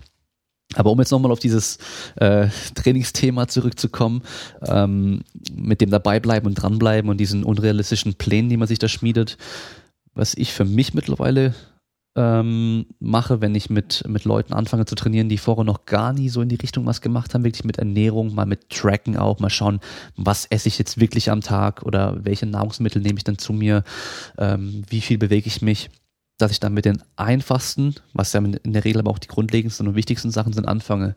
Bei der Ernährung, da schaue ich erstmal nicht auf die Kalorien, ich schaue nicht auf die Kohlenhydrate, Fette, bla bla bla, sondern ich sage dir nur, dein Eiweißbedarf oder dein Ziel an Eiweiß, was du am Tag essen sollst, ist so hoch. Und das sollen die dann mal machen für ein, zwei Wochen. Und in der Regel, der Rest pendelt sich automatisch eigentlich ein. Die, die vorher nie groß Eiweiß gegessen haben, die werden dann weniger von dem anderen Quatsch essen, den sie sonst immer essen, weil sie halt erstmal das Eiweiß reinkriegen müssen, dadurch in der Regel auch mehr gesättigt sind. Auf einmal kommen auch die Resultate ein bisschen schneller. Und beim Training genau das Gleiche. Wir haben unsere Grundübungen, wenn es um Krafttraining geht, die sind wichtig im Training, den Rest, was wir machen, ist mir erstmal komplett egal. Auch wenn sie halt mal nicht viel Zeit haben, dann sage ich, okay, gehst dann ins Studio, machst deine drei Sätze Kniebeugen, dann kannst du wieder heimgehen. Weil wenn sie da sind, machen sie es dann eh auch mehr. Aber dass man dann nicht sagt, okay, dein, dein, deine Trainingseinheit geht zwei Stunden Vollgas, die musst du mega durchziehen und wenn du es nicht durchziehen kannst, dann hat es nicht gelohnt und nichts gebracht, sondern es ist ja immer so, 20 Prozent von dem, was wir machen, bringt 80 Prozent von dem, was wir an Resultaten haben. Schöne Pareto-Prinzip. Genau, und das ist halt bei der Ernährung eben dann über die, ja, in der Regel meistens über das Eiweiß und die Kalorienanzahl, wahrscheinlich sogar noch mehr als 80 Prozent und im Training halt durch diese ja, wichtigen Grundübungen. Deswegen heißen sie auch Grundübungen, wenn es um Krafttraining geht. Jetzt habe ich noch eine Frage und zwar dein Ernährungsbuch. Wie kamst du dazu, ein Ernährungsbuch zu schreiben? Hm, hatte ich ja quasi äh, außerhalb des, der Aufnahme, die gerade schon mehr oder weniger erzählt gehabt. Äh, mhm. Äh, mein allererstes Ernährungsbuch, was ich gelesen hatte, war von Christian von Löffelholz, dieses ähm, Leistungsernährung Kraftsport, was er, ich weiß nicht, 2001 oder so hat er das rausgebracht oder 2002 ich, ich weiß gar nicht, du hast vor dir, kannst du mal kurz nachgucken, wann, wahrscheinlich das die x-te Auflage ist vom Nova Genix Verlag. Ich habe die vierte ja, Auflage, aber 2002 war das erste Mal. Ja, das, genau, und ich habe das glaube ich 2003 damals Das Einzige, hab. was ich noch daraus weiß, war bei seinem Beispiel Ernährungsplan ein Liter Orangensaft zum Essen für die Kohlenhydrate. Ich weiß aus dem Buch noch, dass er zum einen Flex Wheeler als einen Menschen beschrieben hat, der einen Myostatin äh, Gendefekt habe und deswegen unendliches Muskelwachstum bei ihm möglich wäre. Und äh, ja, das ist das Einzige, was so richtig hängen blieb bei mir. Jedenfalls war das das allererste Buch, was ich gelesen hatte und ich habe es sogar zweimal gelesen, weil ich es beim ersten Mal damals halt nicht so richtig verstanden habe. So, was glaube ich aber auch normal ist, wenn man sich in irgendeine Thematik neu einliest. Da sind wir auch wieder bei diesem sicher arbeiten. Viele Leute so, hier Buch, sag mir was nach dem Motto. Aber nee, entweder das Buch hat keinen Wert, weil da steht dann schon alles drin, was ich schon weiß. Wobei das kann auch manchmal so eine Bestätigung sein. Aber gerade wenn ich mich irgendwas neu einlese, dann ist es ja normal, dass das kompliziert für mich ist und ich mir das vielleicht erstmal erarbeiten muss. Ich habe damals Leistungsernährung für Kraftsportler zwei zweimal gelesen, weil es einfach ähm, ja für, für mich damals neu war. Und damit ging so Lesen in dem Sinne los. Und ähm, wer heutzutage sich ein Buch kaufen will zum Thema Kraftsport, der kennt ja im Prinzip Ernährungsstrategien in Kraftsport und Bodybuilding von Löffelholz. Das ist so der Klassiker, das ist so ein 400 Seiten dicker Schinken. Ähm, ich selbst finde den sehr unpraktikabel, weil er einfach zu theoretisch ist. Von Löffelholz selbst ist ja ähm, Mediziner, hat, glaube ich, Ernährungswissenschaften auch irgendwann studiert, aber hat eine Medizin ähm, promoviert. Und ich bin der Meinung, man merkt dem an, dass da so ein bisschen der praktische Bezug fehlt. Wenn da über, über vier, fünf, acht Seiten hinweg irgendwelche Studien rezipiert werden, das kann dann auch in vier Sätzen zusammengefasst werden. Und ähm, was, was bringt es dem Leser mehr, wenn er 400 Seiten vor sich hat, als wenn ich das in 180 oder 150 runterbrechen könnte. So, und dann war es gewesen, dass ich mich bin ja hauptberuflich Polizeibeamter, nebenberuflich ähm, bin ich inzwischen selbstständig mit dem ganzen Sportkram. Und als ich mich damals begonnen hatte mit der, mit der Selbstständigkeit, ich weiß gar nicht, ob ich es beim letzten Mal schon erzählt hatte, äh, da kommt ja irgendwas Finanzamt und sagt, hier, wenn du nur einen Auftraggeber hast, dann könnte es ja sein, dass du scheinselbstständig bist. Und bevor dann mir das Finanzamt aufs Dach steigt, dachte ich mir, okay, musst du irgendwas machen, womit du noch Geld verdienen kannst, ohne dass du jetzt irgendwie was komplett Neues beginnst. Rosen züchten oder Kaninchen oder irgendwie so Kram. Also, was machst du? Ich habe damals, äh, war ich das erste Mal an der Polizeiakademie gewesen, hatte damals Soziologie unterrichtet, habe ja unter anderem Soziologie studiert gehabt und dachte mir, okay, da erzählst du vor Leuten irgendwas, machst du das einfach hier auch jetzt über Sport. Und du hattest dann mit den Seminaren begonnen gehabt. Und dann waren das irgendwann am Anfang was Supplement-Seminare, dann waren es irgendwann Ernährungsseminare. Und ich habe immer gemerkt gehabt, okay, die Leute haben immer die gleichen Fragen. Es kommt immer das Gleiche. Und dann ging es irgendwann, ist so ein bisschen reingerutscht in Intermittent Fasting. Das war eigentlich gar nicht der Plan gewesen. Und äh, dann dachte ich mir irgendwann, okay, schreibst du einfach mal jetzt mal alles auf, was du in den Seminaren einfach so erzählst, ohne irgendwie großartig drüber nachzudenken. Und dann hatte ich dann so ungefähr äh, die Hälfte von dem Buch einfach mal runtergeschrieben innerhalb von ein paar Tagen, ohne irgendwie jetzt großartig nochmal zu gucken oder sonst irgendwas. Dann dachte ich mir, okay, wenn du jetzt schon so viel hast, kannst du auch was Richtiges draus machen. Dann habe ich mich hingesetzt, hat bestimmt noch mal ein halbes Jahr, ein Dreivierteljahr gedauert. Ähm, ich weiß nicht, wer das Buch kennt und mal reingeschaut hat. Da sind ja teilweise tatsächlich auch Sachen drin. Das Buch ist jetzt bisschen was über anderthalb Jahre alt. Zum damaligen Zeitpunkt hat man das teilweise nirgendwo anders gefunden oder sogar das allererste Mal bei mir. Also zum Beispiel sowas, ich habe vorgerechnet, was man am Beintag beim typischen Kniebeugetag an Kohlenhydraten verbraucht. Da habe ich in einem einzigen Buch zur Sportphysiologie Zahlen gefunden, ähm, von welchem Kohlenhydratverbrauch man allgemein ausgeht. Und ich habe das dann runtergerechnet auf äh, die, also ist auch dargestellt, wie ich es hergeleitet habe, auf äh, die Glykogenspeicher der Muskulatur, dann dass ungefähr ein Drittel im Kniebeugemuskel, also in der Beinmuskulatur vorhanden sein muss, äh, weil die Beinmuskulatur es ungefähr ausmacht. Da müssten also die Kohlenhydratspeicher so und so groß sein, wenn dann die bei Lastung so viel rumkommt ne, und so weiter. Also so eine kleine Milchmädchenrechnung, aber dass man so eine Orientierung einfach mal hat, dass ich nicht 200 Gramm Kohlenhydrate in einem Training brauche, wenn ich einen Satz Kniebeuge gemacht habe oder so ein Quatsch, was viele ja glauben. Oder dass äh, mein, mein, ähm, mein Fenster, mein, ähm, mein anaboles Fenster nicht irgendwie schließen nach fünf Minuten, wenn ich nicht sofort den, den Post-Workout-Shake mir reingeschüttet habe. Oder so was Schönes wie die biologische Wertigkeit war damals ein großes Thema. Kleine, kleine Randnotiz zu der ganzen Thematik. Man diskutiert das ja immer mit diesen acht bis neun essentiellen Aminosäuren. So alle, die jetzt zuhören, wissen es besser in Zukunft. Es gibt eigentlich theoretisch sogar nur zwei tatsächlich richtig essentielle Aminosäuren. Alle anderen kann der Körper recyceln. Also bis auf, ähm, ich meine, Lysin ist das andere und das andere, das zweite vergesse ich immer. Die kann der Körper nicht recyceln, steht auch im Buch drin. Das sind so unnützes Küchenwissen, weil es endlich scheißegal ist nämlich, wenn ich ausreichend Protein zu mir genommen habe. Aber so Kram unter anderem habe ich da aufgearbeitet. Teilweise auch so ein Kästchen, dass man dann sieht, okay, das ist jetzt nicht gerade wichtig. Das für alle, die es ganz genau wissen wollen, die können da nochmal reingucken. Und äh, Buch kam damals fantastisch an, hätte ich nie mit gerechnet. Also ich habe das alles komplett von A bis äh, Z komplett eigenproduziert. Die Grafiken sind selbst gemacht. Ich habe Leute fürs Korrekturlesen bezahlt. Ähm, ja, war unglaubliche äh, Erfolg. Hat sehr gute Bewertungen bei Amazon. Ich habe jetzt irgendwie 202 Bewertungen und ähm, die sind fast durchgängig sehr gut. Also vielen Dank auch an all da draußen, die jemals das Buch gekauft haben und bewertet haben. Und ähm, kam auch irgendwann zum Beispiel der Riva Verlag auf mich zu und wollte das haben. Also die hatten auch Interesse an meinem Frauenbuch gehabt. Da habe ich aber kein Interesse bei denen das Ganze zu machen, weil ich äh, Konditionen kenne, die im Sportbereich ähm, gemacht werden und Amazon ist da halt ganz praktisch für mich, weil ich sag mal, so ein, so ein Sport- und Ernährungsbuch, da gehst du nicht im Buchladen und sagst dir, oh, jetzt kaufe ich mal so ein schönes Ernährungsbuch. Die Leute von heute, die kaufen bei Amazon ihre Bücher und die 10, 20 Prozent, die ich da vielleicht verpasse, für sowas, ich habe nicht Harry Potter geschrieben, sondern so ein Nischenproduktbuch, sag ich mal so, äh, man, man sagt, das ist vielleicht eine ganz interessante Zahl für einige da draußen, so im Sport- und Fitnessbereich, wenn sich da ein Buch so um die zweieinhalb, dreitausend Mal verkauft hat, dann ist das schon sehr, sehr, sehr gut für ein Fitnessbuch. Da bin ich lange drüber hinweg über die Zahl. Also ähm, ich, ich bin quasi tatsächlich inzwischen Bestseller-Autor, wenn man so möchte, finde ich sehr, tatsächlich sehr cool. Aber ich bin zum Beispiel fernab von sowas wie einem Sophia Thiel-Buch, was äh, sich im sechsstelligen Bereich verkauft hat, wie ich weiß, vom Riva Verlag selber weil die kamen dann so auf mich zu und meinten hier und tralala. Wir haben unter anderem das Sophia Tierbuch, das hat äh, im sechsstelligen Bereich verkauft und wir haben hier Fitness ohne Geräte, was sich über eine Million Mal verkauft hat, wo ich dann aber auch so meinte, ja, das hat sich aber nicht verkauft, weil der Riva Verlag das rausgebracht hat, sondern weil das halt fit ohne Geräte ist und weil Sophia Thiel das Ding in die Kamera gehalten hat und da eine Million kreischende Mädchen draußen sind, die das gekauft haben. Also ne, der Verlag kann für mich nichts tun, sag ich mal so. Und ich sehe das ja, ich beobachte seitdem ja auch so ein bisschen den Buchmarkt und finde das alles ganz spannend, wie da so die Entwicklungen sind. Und ähm, was man früher vielleicht immer noch so dachte, dass so ein, so ein Verlag, wenn der dahinter steht, irgendwie eine höhere Qualität wäre oder sowas.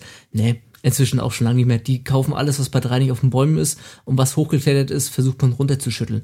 Und äh, das hat inzwischen längst nichts mehr zu sagen. Verleger haben oftmals gar keine Struktur mehr richtig drinne äh, in dem, was sie da in der Produktpalette haben. Da geht's dann vom Detox-Abnehmen-Produkt bis zum, zum, äh, zum normalen Ernährungsbuchbereich, sag ich mal so. Ich weiß auch, dass der Riva Verlag zum Beispiel von Löffelholz gerne für ein Ernährungsbuch gekriegt hätte. Der ist ja bei Novagenix, äh, wo der Klaus Arndt, dem das Ganze gehört, der reibt sich wahrscheinlich seit Jahren die Hände, weil äh, das Ding kauft sich nach wie vor wie Schnitten Brot, wie geschnitten Brot. Ich, mal, ich weiß ja, was ich verkaufe in meinem Buch und ich sehe ja, wie sein Buch platziert ist und ich kann ungefähr erahnen, was er verkaufen muss. Und das ist nach all der Zeit extrem viel. Also Hut ab äh, vor Christian von Löffelholz, vor diesem Geniestreich. Er hat hoffentlich einen guten Vertrag beim Novagenix Verlag, hoffe ich für ihn. Und ähm, ja, so kam das. Also war, war nie geplant, bin äh, super, super dankbar, auch vor allem fürs Feedback, was mir auf tausend Wegen entgegenkam, dass Leute mich teilweise tatsächlich angeschrieben haben und äh, sich bedankt haben, was, äh, was cool ist. Und ja, wie gesagt, jetzt kommt das Frauenbuch. Ähm, ich habe Ideen für ein Trainingsbuch, weil ich auch kein Trainingsbuch habe, was mir gefällt, was komplett, wo ich sagen würde, also es gibt gute Trainingsbücher auf jeden Fall bessere als, oder also nein, im Ernährungsbereich gibt es auch gute Bücher, das wäre zu viel gesagt, wie ich sagen würde. Aber es gab keins, was ich perfekt fand, was ich sagen würde, ich kann das jetzt mit vollem Herzen weiterempfehlen.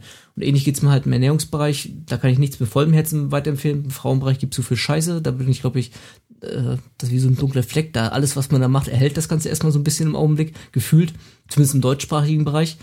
Ähm, und ja, und man sollte vielleicht so ein kleiner Tipp, wenn man sich Bücher kauft, dann sollte man auch mehr so ein bisschen, also der Preis sagt durchaus was aus, als auch der Verlag selbst in der Regel. Ich habe schon gesagt gehabt, so der Riva Verlag kauft alles auf, ähm, auch der ein oder andere Verlag ähm, ist ja durchaus sehr breit gefächert.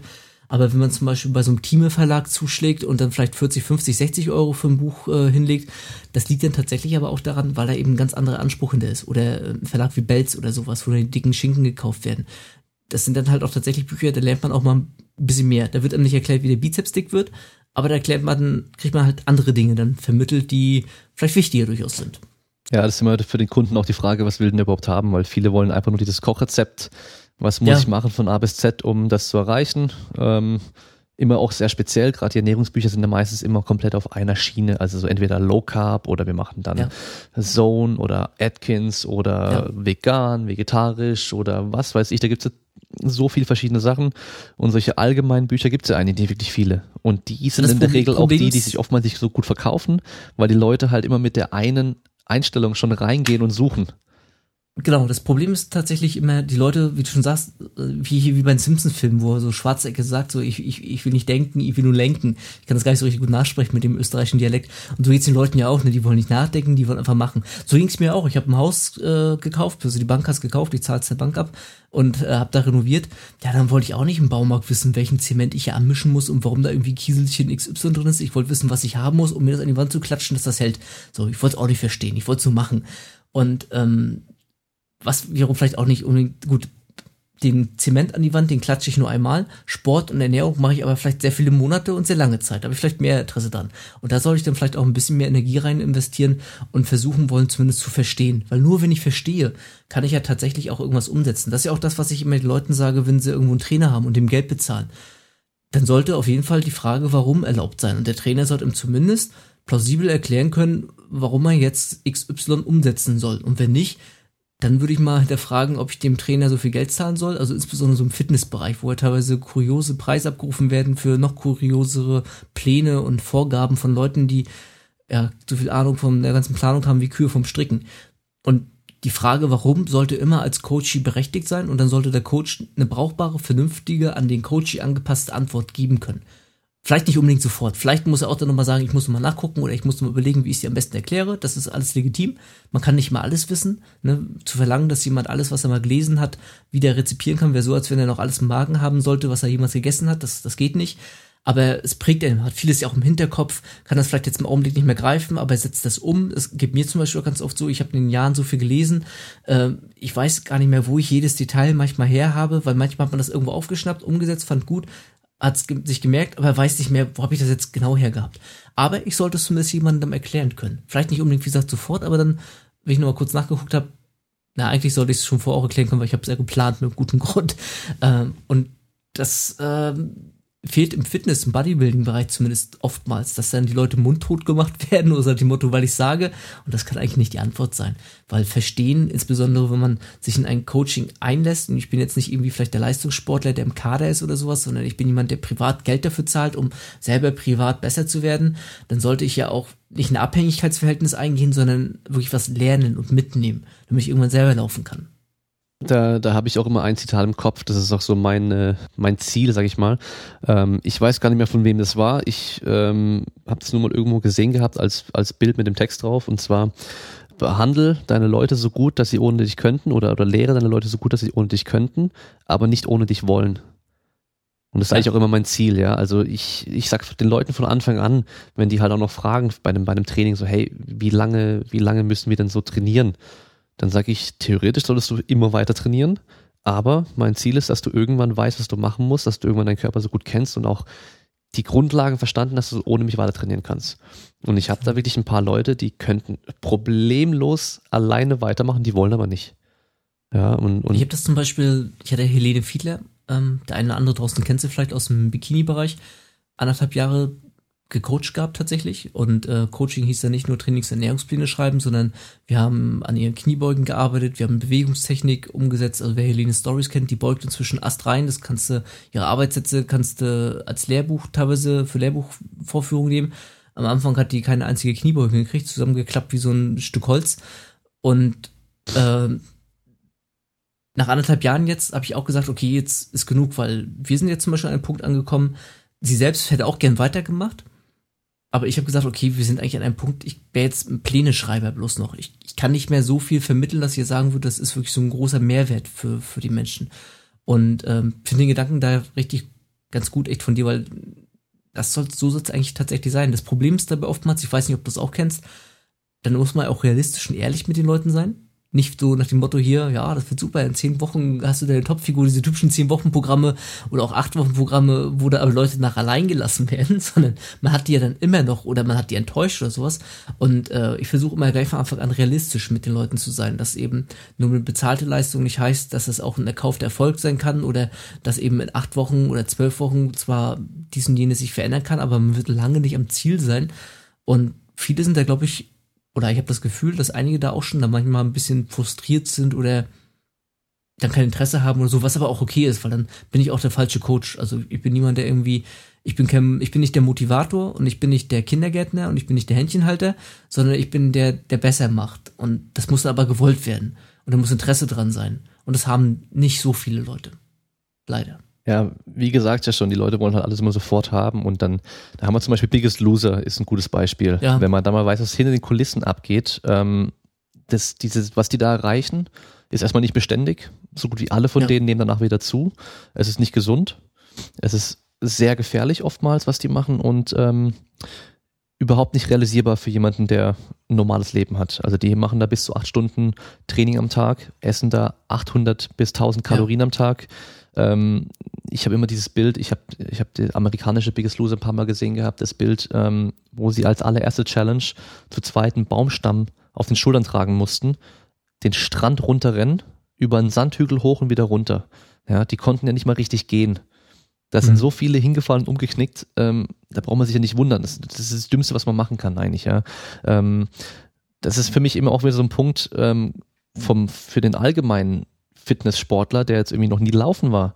Viele denken ja irgendwie, Laufen ist so dieser Beginn des Trainings für mhm. viele, ja. Die meisten sollten erstmal trainieren, um laufen zu können, weil sie halt eben null reaktiv sind, null Kraft haben, null Rumpfspannung haben und klar, die Ausdauer kann man schon top trainieren durchs Laufen, aber das, alles andere fehlt halt auch noch.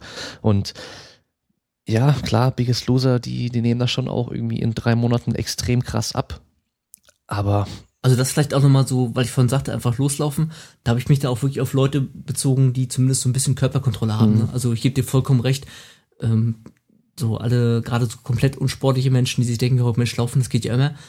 Ja, das sind dann die Leute mit der beschissenen Lauftechnik leider draußen, die, die aber auch dann sich bewahren oder verletzen oder ja.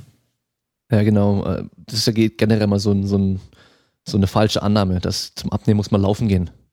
Also Ja. es gibt so viele Leute, die trainieren dreimal die Woche im Fitnessstudio und die dann wollen sie abnehmen und sagen, ja, dann, dann muss ich einfach noch ein bisschen laufen gehen. Das ist aber überhaupt nicht der Fall. Also abnehmen, zunehmen, das ist sowas von nur Ernährungssache. Über das Training können wir halt ein bisschen besser steuern, was wir ab und zunehmen. Ja, oder Alltagsaktivität, ne? Also Genau. der, das, das, äh, der Input, den ich leisten muss beim Laufen, was insbesondere, ich investiere ja auch mit meiner Regenerationsfähigkeit oder meiner äh, Regenerations- oder auf Kredit quasi erlaufe ich mir ein paar Kalorien, die bezahle ich dann zurück, indem ich länger regenerieren muss. Und wenn ich das, äh, anstatt diesen Kredit aufzunehmen, die gleiche Zeit ins Gehen investiert hätte, zügiges Gehen, eine Stunde zügiges Gehen, anstatt eine Stunde laufen gehen, zügiges Gehen kriege ich normalerweise hin. Also wer da schon Probleme hat, der sollte sich sowieso Gedanken machen. Dann ist deine Fitness wirklich am Arsch. Wenn du eine Stunde lang nicht zügig gehen kannst, dann ist sowieso Laufen komplett ungeeignet für dich. Und da verbrennst du, ich sag mal, zwei Drittel. Ich muss jetzt nochmal nachgucken. Gibt ein schönes Buch, äh, vielleicht mal als Empfehlung auch nochmal. Ähm, ich guck gleich nochmal nach. Op optimales Ausdauertraining oder sowas. Kostet irgendwie 20 Euro, hat äh, begrenzt gute Bewertung, weil es halt auch wieder ein Buch ist, was vermittelt, erklärt und nicht nur irgendwie sagt, hier, das ist die Lösung. also das ist sehr, sehr gut, kann man jederzeit lesen und empfehlen. Und äh, da wird dann auch vorgerechnet, wie viel Kalorien man tatsächlich verbraucht und wie das Verhältnis ist zu einem normalen ja, Gen im Prinzip. Und das äh, rechnet sich oftmals gar nicht. Deswegen, Gen ist eigentlich die bessere Fettabbauaktivität. Wenn man abnehmen möchte, wenn das irgendwie das Ziel ist. Genau, viele überschätzen ja auch, wie viel sie abnehmen oder wie viel Kalorien sie verbrauchen, wenn sie mal laufen Ja. gehen. Weil generell laufen die ja nicht wirklich arg schnell oder nicht Ja. arg lange und verbrauchen dadurch gar nicht so viel Kalorien. Also das Buch heißt ähm, von Georg Neumann Optimiertes Ausdauertraining. Sehr, sehr, sehr, sehr, sehr empfehlenswert. Kostet 20 Euro. Jeder, der sich so ein bisschen dafür interessiert, ähm, wie die äh, Nährstoffversorgung beim Laufen ist, die verschiedenen Intensitäten, ähm, was da passiert im Körper und so weiter. Wie viel brauche ich überhaupt? Absolut empfehlenswert. Also sehr, sehr, sehr gutes Buch, finde ich. Und äh, die Amazon-Wertungen werden dem Ganzen nicht gerecht. Einfach mal angucken, was das für Ein-Sterne-Bewertungen sind. Da ist dann nämlich sowas bei, wie meine Kindle-App funktioniert nicht oder das Buch ist kompliziert, ich habe es nicht verstanden. Eigentlich müsste sowas aber rausgefiltert sein. Ich verstehe nicht, dass Amazon das drin lässt. Ich lese mir am liebsten immer die Drei-Sterne-Bewertungen durch, weil die Ein-Sterne-Bewertungen sind meistens kompletter Quatsch. Fünf Sterne sind oftmals dann richtig, aber oftmals auch eben auch wieder kompletter Quatsch in die andere Mhm. Richtung. Und die drei Sterne sind immer die, die schon Ahnung oder Wissen in diesem Bereich haben und dann ein bisschen kritischer das betrachten können. Deswegen finde ich diese mittleren Bewertungen eigentlich ganz gut. Und wenn Ich tue mich zum Beispiel inzwischen schwer, Bücher zu bewerten, weil ich selber weiß, wie das ist, als Autor ein Buch bewertet zu bekommen. Weil generell gebe ich dir komplett recht. Drei, vier Sterne ist ja nichts Schlechtes oder irgendwie sowas. Ganz im Gegenteil. Eigentlich sagt, glaube ich, drei Sterne sogar, äh, hat mir gefallen oder sowas bei Amazon. Also theoretisch wäre drei Sterne völlig normal. Aber wenn da ein Buch ist, was nur drei Sterne hat, dann gucke ich mir das meist schon gar nicht mehr an, würde es nicht kaufen, weil ich denke, okay, das ist totaler Mist, wenn es so durchgevotet wurde. Äh, und tue mich seitdem tatsächlich ein bisschen schwer, weil ich so denke, das Buch kann ja nichts dafür, dass ich vielleicht vorher schon zwei Bücher zu dem Thema gelesen habe und das jetzt das dritte ist, was das Thema wieder nur aufgreift und mir nichts Neues beibringt. Da kann ich ja nicht eine Drei-Sterne-Bewertung geben und sagen, ja, steht nichts Neues drin. Ja, aber auch nur, weil ich halt schon für über 2000 Euro Bücher hier in meinem Schrank stehen habe. Deswegen steht da für mich nichts Neues drin und nicht, weil das Buch irgendwie schlecht wäre oder sowas. Und seitdem tue ich mich tatsächlich schwer, muss ich zugeben, seitdem ich weiß, äh, wie es ist, selber Autor zu sein. Und habe sogar zugegebenermaßen äh, in den letzten zwei Jahren alte Bewertungen von mir entweder gelöscht, weil ich sie rückblickend als zu kritisch sehe, oder nochmal aufgewertet, weil ich mir denke, so, okay, das ist eigentlich ein bisschen unfair gegenüber dem Autor, da kann nichts dafür, dass ich schon vorher schon mal was gelesen habe zu dem Thema. Ja, okay. Aber man muss schon sagen, es gibt ja auch Bücher, die einfach wirklich nur das einfach nochmal komplett recyceln, eins zu eins übernehmen. In, Absolut. da muss man dann schon noch ein bisschen kritischer sein. Mir kommt da jetzt nur gerade so ein Buch von einem deutschen, ich nenne es mal Guru. Das ist ja immer so ein Begriff, der in der Fitnessbranche und in der Sportwissenschaft. Sind die Generell. Initialen. Ich halte mich erstmal zurück, auf jeden Fall. Es war nur Initiale, den ich gefragt habe. Ja, ähm, auf jeden Fall, der, der hat äh, bei seinem einen Buch sehr viele Fünf-Sterne-Bewertungen. Und ja. sonst aber auch nur Ein-Sterne-Bewertung, aber auch nicht so viele. Und als das Buch noch ganz neu war, bin ich da mal drauf, habe mir die Bewertung angeschaut und lustigerweise die ganzen Fünf-Sterne-Bewertungen, die Namen, die kannte ich alle. Ja. Ja, also, weil das sind nämlich alles Leute, äh, im Endeffekt seine Leute gewesen. Okay, also. Ja, klar so läuft es natürlich auch und die, die ganzen ah. Einstellbewertungen, die waren dann die, die äh, das wirklich auch mal angeschaut haben und ein bisschen kritischer betrachtet haben. Kennst du, kennst du ähm, früher dieses Spiel mit den Klappfiguren so, wo man so, ja. ähm, wer ist, wer bin, ja, dann, wenn meine, meine nächste Frage wäre, also wenn du ja, nein nur antworten darfst, hat dieser Mensch drei Bücher inzwischen rausgebracht und sind diese alle beim Riva Verlag?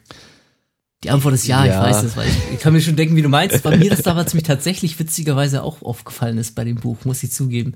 Ich habe ja gesagt schon, ich beobachte jetzt seit anderthalb Jahren so ein bisschen den Büchermarkt, weil ich tatsächlich das sehr, sehr spannend finde, wie äh, Amazon aktualisiert seine Rankings ja stündlich. Ich finde interessant, wie, wie Rankings sich verändern, wenn irgendwer irgendeine Maßnahme getroffen hat oder irgendwo präsent war, ob das Einfluss auf sein Buch nimmt und wie Bewertungen sich verändern. Und bei dem ist mir das damals tatsächlich nämlich auch aufgefallen, dass das rauskam, dass das, dass man rausgelesen hat, okay, das sind Leute, die, die müssen da irgendeinen Bezug zu haben, weil es halt auch sehr geballt auf einmal äh, am Anfang kam. Ja, so am besten noch bev und, bevor äh, es rauskam. Und sehr auffällig, schon. Und bei dem Buch tatsächlich sehr auffällig ist, dass die, die äh, sehr, sehr viele Einsterne-Bewertungen sind. Was eigentlich normalerweise nicht passiert bei mhm. guten und gut bewerteten Büchern. Ja. Also ob das jetzt dem Buch gerecht weiß ich nicht, ich habe selber nicht gelesen, äh, aber es war auffallend, das gebe ich dir, gebe ich dir recht. Ist er aber übrigens nicht der einzige. Ich könnte dir mindestens noch ein weiteres Beispiel im Fitnessbereich nennen, wo es ganz genauso gelaufen ist. Ja, ich bin ja in dieser Szene nicht ganz so drin. Also von daher, ich weiß jetzt zum Beispiel nur in den USA ist es mittlerweile so, dass voll viele von diesen äh, Fitnessathleten oder, oder Fitness-Influencern jetzt auch irgendwie alle so ein, zwei Bücher haben, wo halt eigentlich auch nicht wirklich was drinsteht, aber das halt für diese. Aber das sind ja alles so eine, so eine betreuten PDFs eigentlich. Genau, ne? ja, aber so im Endeffekt genau. ist es halt so, ja, ähm, der war jetzt schon in dem und dem Magazin drin, der hat schon das und das Buch geschrieben, das gibt dann einfach so Kredibilität. Ja. ja. Äh, aber wie wir schon gesagt hatten, nur weil jemand gut ist oder, oder, oder stark ist oder gut aussieht oder sonst irgendwas, macht das den ja nicht zu einem jemanden, der richtig viel Wissen hat oder der gut äh, coachen kann vor allem. Weil Coach ist ja nämlich ja. nicht nur Wissen oder, oder Erfahrung, sondern da gehört noch viel mehr dazu. Gehört vermitteln, gehört äh, erkennen, wo ich denjenigen abholen muss, äh, gehört zielgruppenorientierte Darstellung. Ähm, das äh, ja, vergessen viele tatsächlich auch immer. Ne, rein theoretisch, wenn, wenn man jetzt einen Vortrag irgendwo halten wollen würde zu Thema XY, ist ja toll, dass ich ja vielleicht der beste Experte bin. Aber die erste Frage sollte eigentlich immer lauten, was ist meine Zielgruppe? Mhm. So, wen muss ich da abholen und was brauchen die überhaupt? Bringt ja nichts, wenn ich denen da sonst irgendwas erzähle. Äh, ja. Ich möchte jetzt nochmal zu dem Thema Hybridathlet übergehen. Das war ja so dieser Hauptbegriff, Überbegriff von, mhm. von, dem, von dem Podcast hier. Und zwar in, zwischen diesen beiden Aufnahmen, die wir jetzt gemacht haben oder gerade machen, ähm, hatte ich ja im Internet ein, also auf Instagram ein Bild gesehen. Es gibt ja Alex Viada, der hat ja vor, mhm. vor einer Zeit mal The Hybrid Athlete geschrieben, also eben so ein Hybrid-Athlet-Buch. Der Typ war selber Powerlifting war er ziemlich stark und hat, glaube ich, mhm. ähm, Triathlon und Marathon und so ein Zeug gemacht. Ganz, ganz ja, genau. genau weiß ich es nicht, ja. Ähm, Triathlon hat er auf jeden Fall gemacht. Genau, ja. Da war auch bei ganz vielen immer die Debatte, ob der halt natural ist oder nicht. Da, das will ich jetzt gar nicht erstmal, gar, erstmal gar nicht beachten. Äh, auf jeden Fall, der hat halt dieses Buch geschrieben und dann war das Bild, das Cover von dem Buch und äh, als Text stand dann drüber, wenn du Powerlifter bist und einen Klimmzug kannst, dann bist du bam, der Hybridathlet, das habe ich dann gleich dir geschickt. Du hattest ja auch geschrieben, dass dir das gleich ein paar andere Leute geschickt hatten, ja. weil halt dann gleich alle an dich denken mussten. Und ähm, dann hattest du gesagt, du wüsstest halt sonst nicht, wie du das besser ausdrücken könntest, was mhm. du so sein willst oder verkörpern willst, eben dieser Hybridathlet, dass du äh, ja auf dem, diesem Spektrum von Kraft und Ausdauer, dass du halt irgendwie alles abdecken möchtest.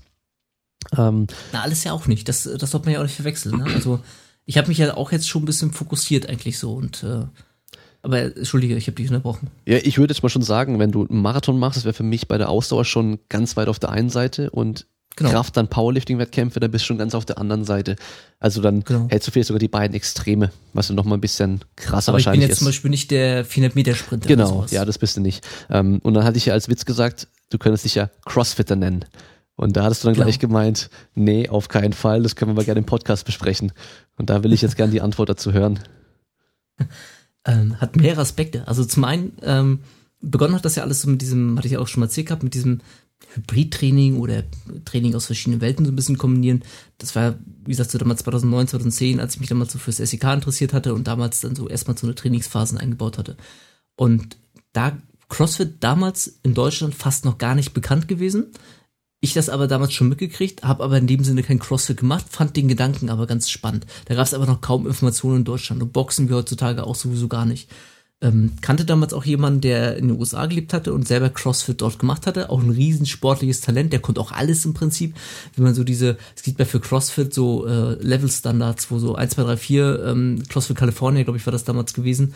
Und der konnte quasi Level 4 fast alles. Und ähm, das sind echt schon ein paar sehr breit differenzierte Dinge, die man hinkriegen muss.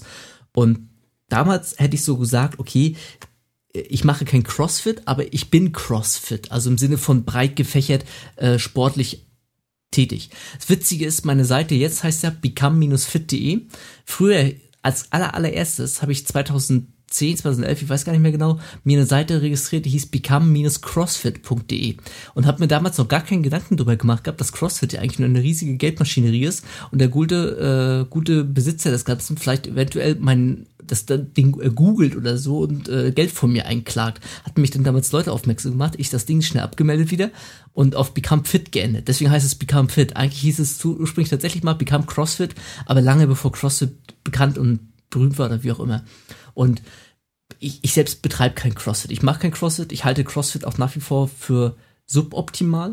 Ähm, das hat es ja, glaube ich, mit dem Stefan Ort auch besprochen gehabt, äh, der selber ja auch CrossFit betreibt und äh, ich habe mich da so wiedererkannt, dem, was er da beschrieben hat, dass Leute mit, mit Gewichthebeübungen auf Zeit das Ganze veranstalten. Das Gewichtheben ist keine Übung, die man auf Zeit veranstaltet. Das ist eine Zirkusnummer, wenn man das macht. Und jeden Athleten, die euch anguckt, äh, also zumindest aus dem deutschsprachigen Bereich, die Dinge auf Zeit umsetzen, Kreuzheben, umsetzen, weiß der Geil was, die haben immer eine, die fälschen immer ab. So, und das machen die vielleicht jetzt fünf Jahre, macht das der Körper vielleicht mit, vielleicht auch zehn Jahre.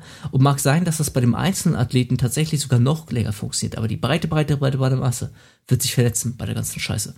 Und ganz am Anfang war das tatsächlich so. Also ich habe auch schon äh, in zwei CrossFit-Boxen trainiert. Damals in Hannover, als die allererste eröffnet hatte, war ich eins von den ersten 50 Mitgliedern. Bin gleich am ersten Tag hin, war voll gehypt. Nicht, weil ich CrossFit machen wollte, sondern weil ich es geil fand, dass da eine Box war, wo ich diese Trainingsmöglichkeiten habe. Ich habe ja inzwischen zu Hause meinen Mobility-Raum und meinen eigenen Kraftraum, die, glaube ich, besser ausgestattet sind als 99,9% aller Studios, weil ich da einfach alles habe, was ich haben möchte und mir in den letzten Jahren zusammengekauft habe. Und damals hatte ich das halt nicht und hat dann mich dann in der CrossFit-Box angemeldet. Mich haben nicht die normalen Watts interessiert, sondern ich wollte einfach diese Möglichkeiten zum Training dort haben.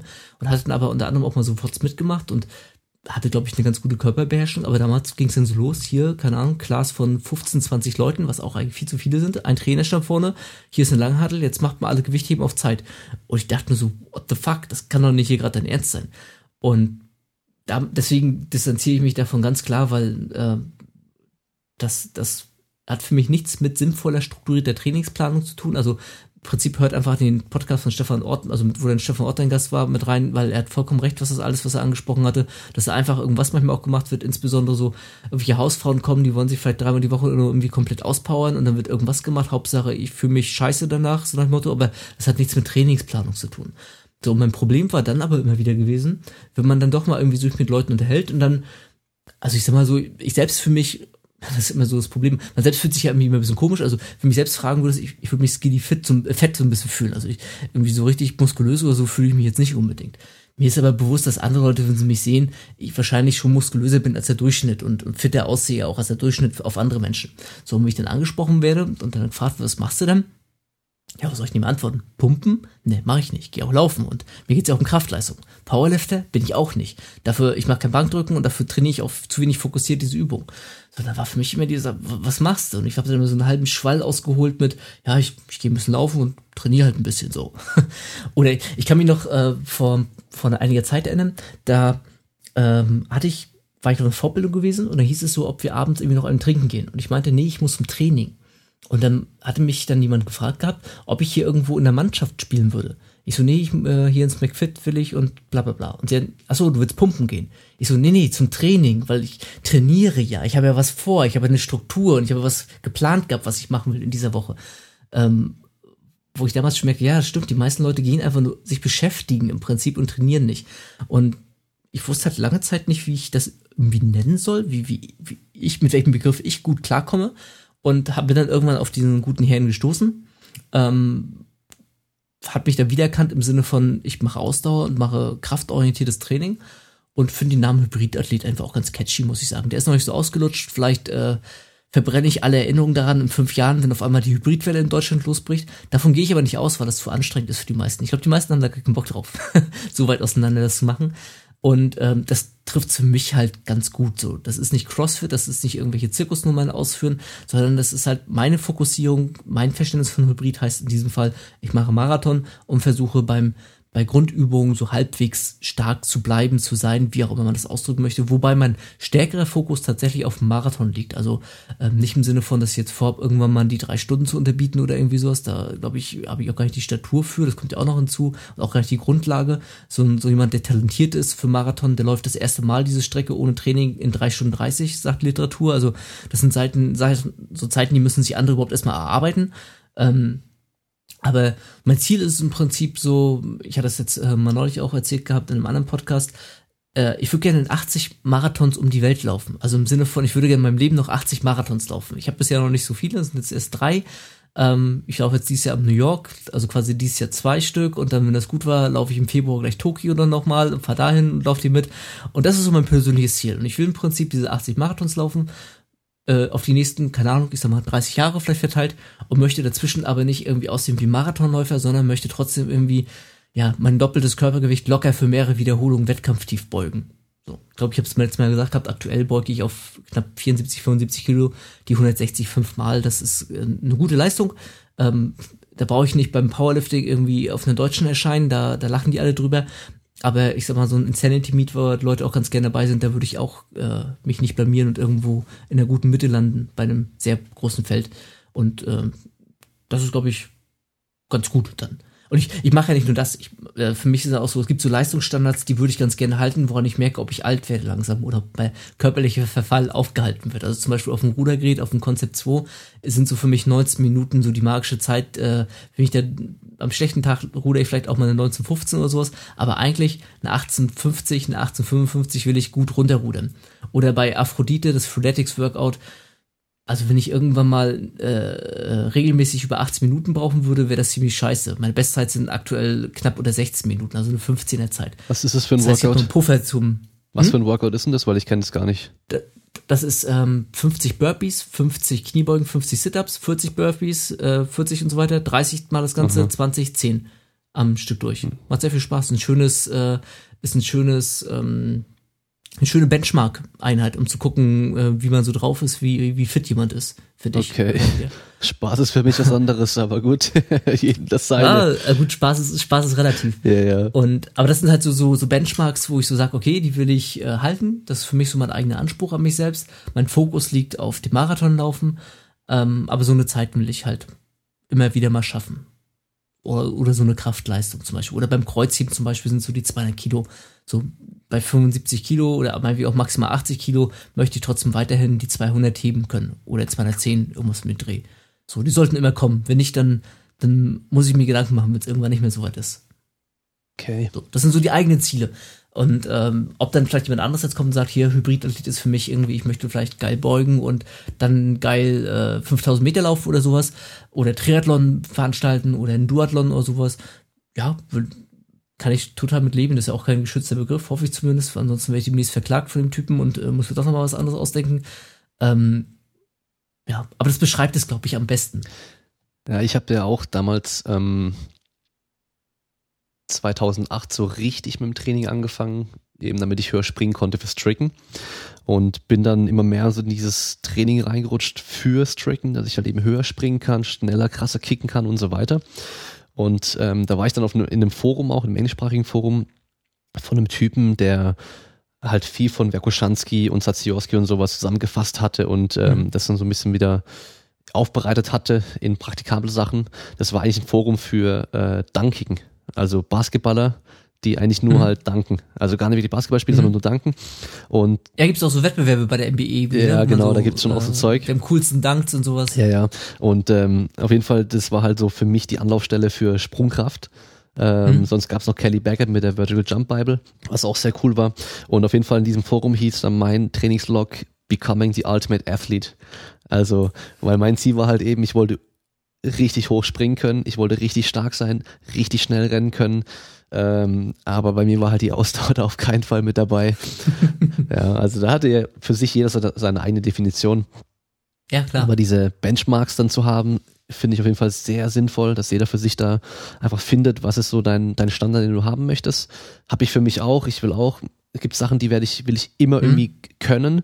Ähm, für mich ist auch ein Ding, das jedes Mal, wenn ich das sehe, da, da denke ich mir so, das darf ich niemals, so darf ich niemals werden. Das ist, wenn ich zur Bahn laufe oder in der Bahn drin bin und jemand angerannt kommt, noch so die letzten 50 Meter sich zur Bahn beeilt, um die Bahn zu bekommen und nicht mal richtig rennen kann und dann in der Bahn noch fünf Minuten lang ultraschwer am Atmen ist. Am Hyperventilieren. E egal wie alt ich bin, ja. Wenn ich 70, 80 bin, ich will es trotzdem niemals so schlimm haben. Ja. Vorher will ich lieber sterben, bevor ich dann irgendwie so übers kaputt da unterwegs sein muss. Also immer rechtzeitig losgehen zu Hause. Oder das. Aber das ist auch nicht meine Stärke. Also dann, dann renne ich auch mal eher. ähm, Jetzt noch zum Thema Home Gym. Du bist jemand, du hast ein Home Gym. Ich selber habe auch ein Home Gym schon immer eigentlich. Ich habe zwar auch im Fitnessstudio. Sehe ich im Hintergrund, ja. Genau, ich habe zwar auch im, im, Fitnessstudio immer wieder trainiert, auch jetzt noch. Ähm, aber Home Gym wird für mich weiterhin immer so ein, so ein Ding bleiben. Äh, viele Leute, wenn die hören, dass ich zu Hause trainiere, sagen immer, boah, da könnte ich mich null motivieren oder das ah, da würde ich eh eher auf dem Sofa liegen oder was anderes machen. Ähm, für mich hat's mega die Vorteile, weil ich halt einfach, wenn ich nur eine Stunde Zeit habe, nicht nur irgendwo hinfahren muss, ähm, dann trainiere und dann wieder zurückfahren, sondern ich kann halt einfach schnell trainieren. Ich kann zwischen den Sätzen kann ich noch was machen, kann was lesen, kann am, am PC was arbeiten oder kann aufräumen, sonst irgendwas. Also für mich voll die Vorteile. Ähm, wie bist du zum Home Gym gekommen? Weil du sagst, du warst vorher schon Fitnessstudios und äh, in der Box, in der CrossFit-Box. Ähm, wie kamst du dir mit dem, äh, bei dir mit dem Fitnessstudio, äh, mit dem Home Gym? Also, das war generell war das schon ein ewig gehegter Traum. Und ich habe in meinem Leben auch bestimmt schon über 25 Gyms von innen gesehen, von bis, also von mein allererster Kraftraum, abgesehen von dem Ding, was wir beim Ring hatten, wo wir kein Power Rack hatten, sondern so Tonhocker aufgestapelt hatten und daraus dann ein Power Rack gebastelt hatten. Äh, mein erstes richtiges Kraftstudio war 98 oder irgendwie sowas unter einer Kegelbahn gewesen, wo richtig oldschool.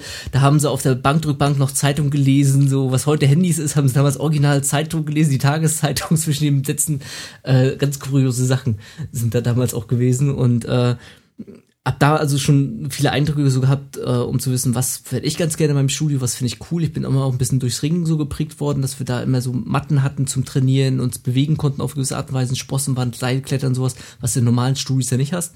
Und hatte dann 2006 ja mit dem Powerlifting begonnen gehabt, war damals McFit angemeldet und hatte damals Ketten gehabt zum Trainieren.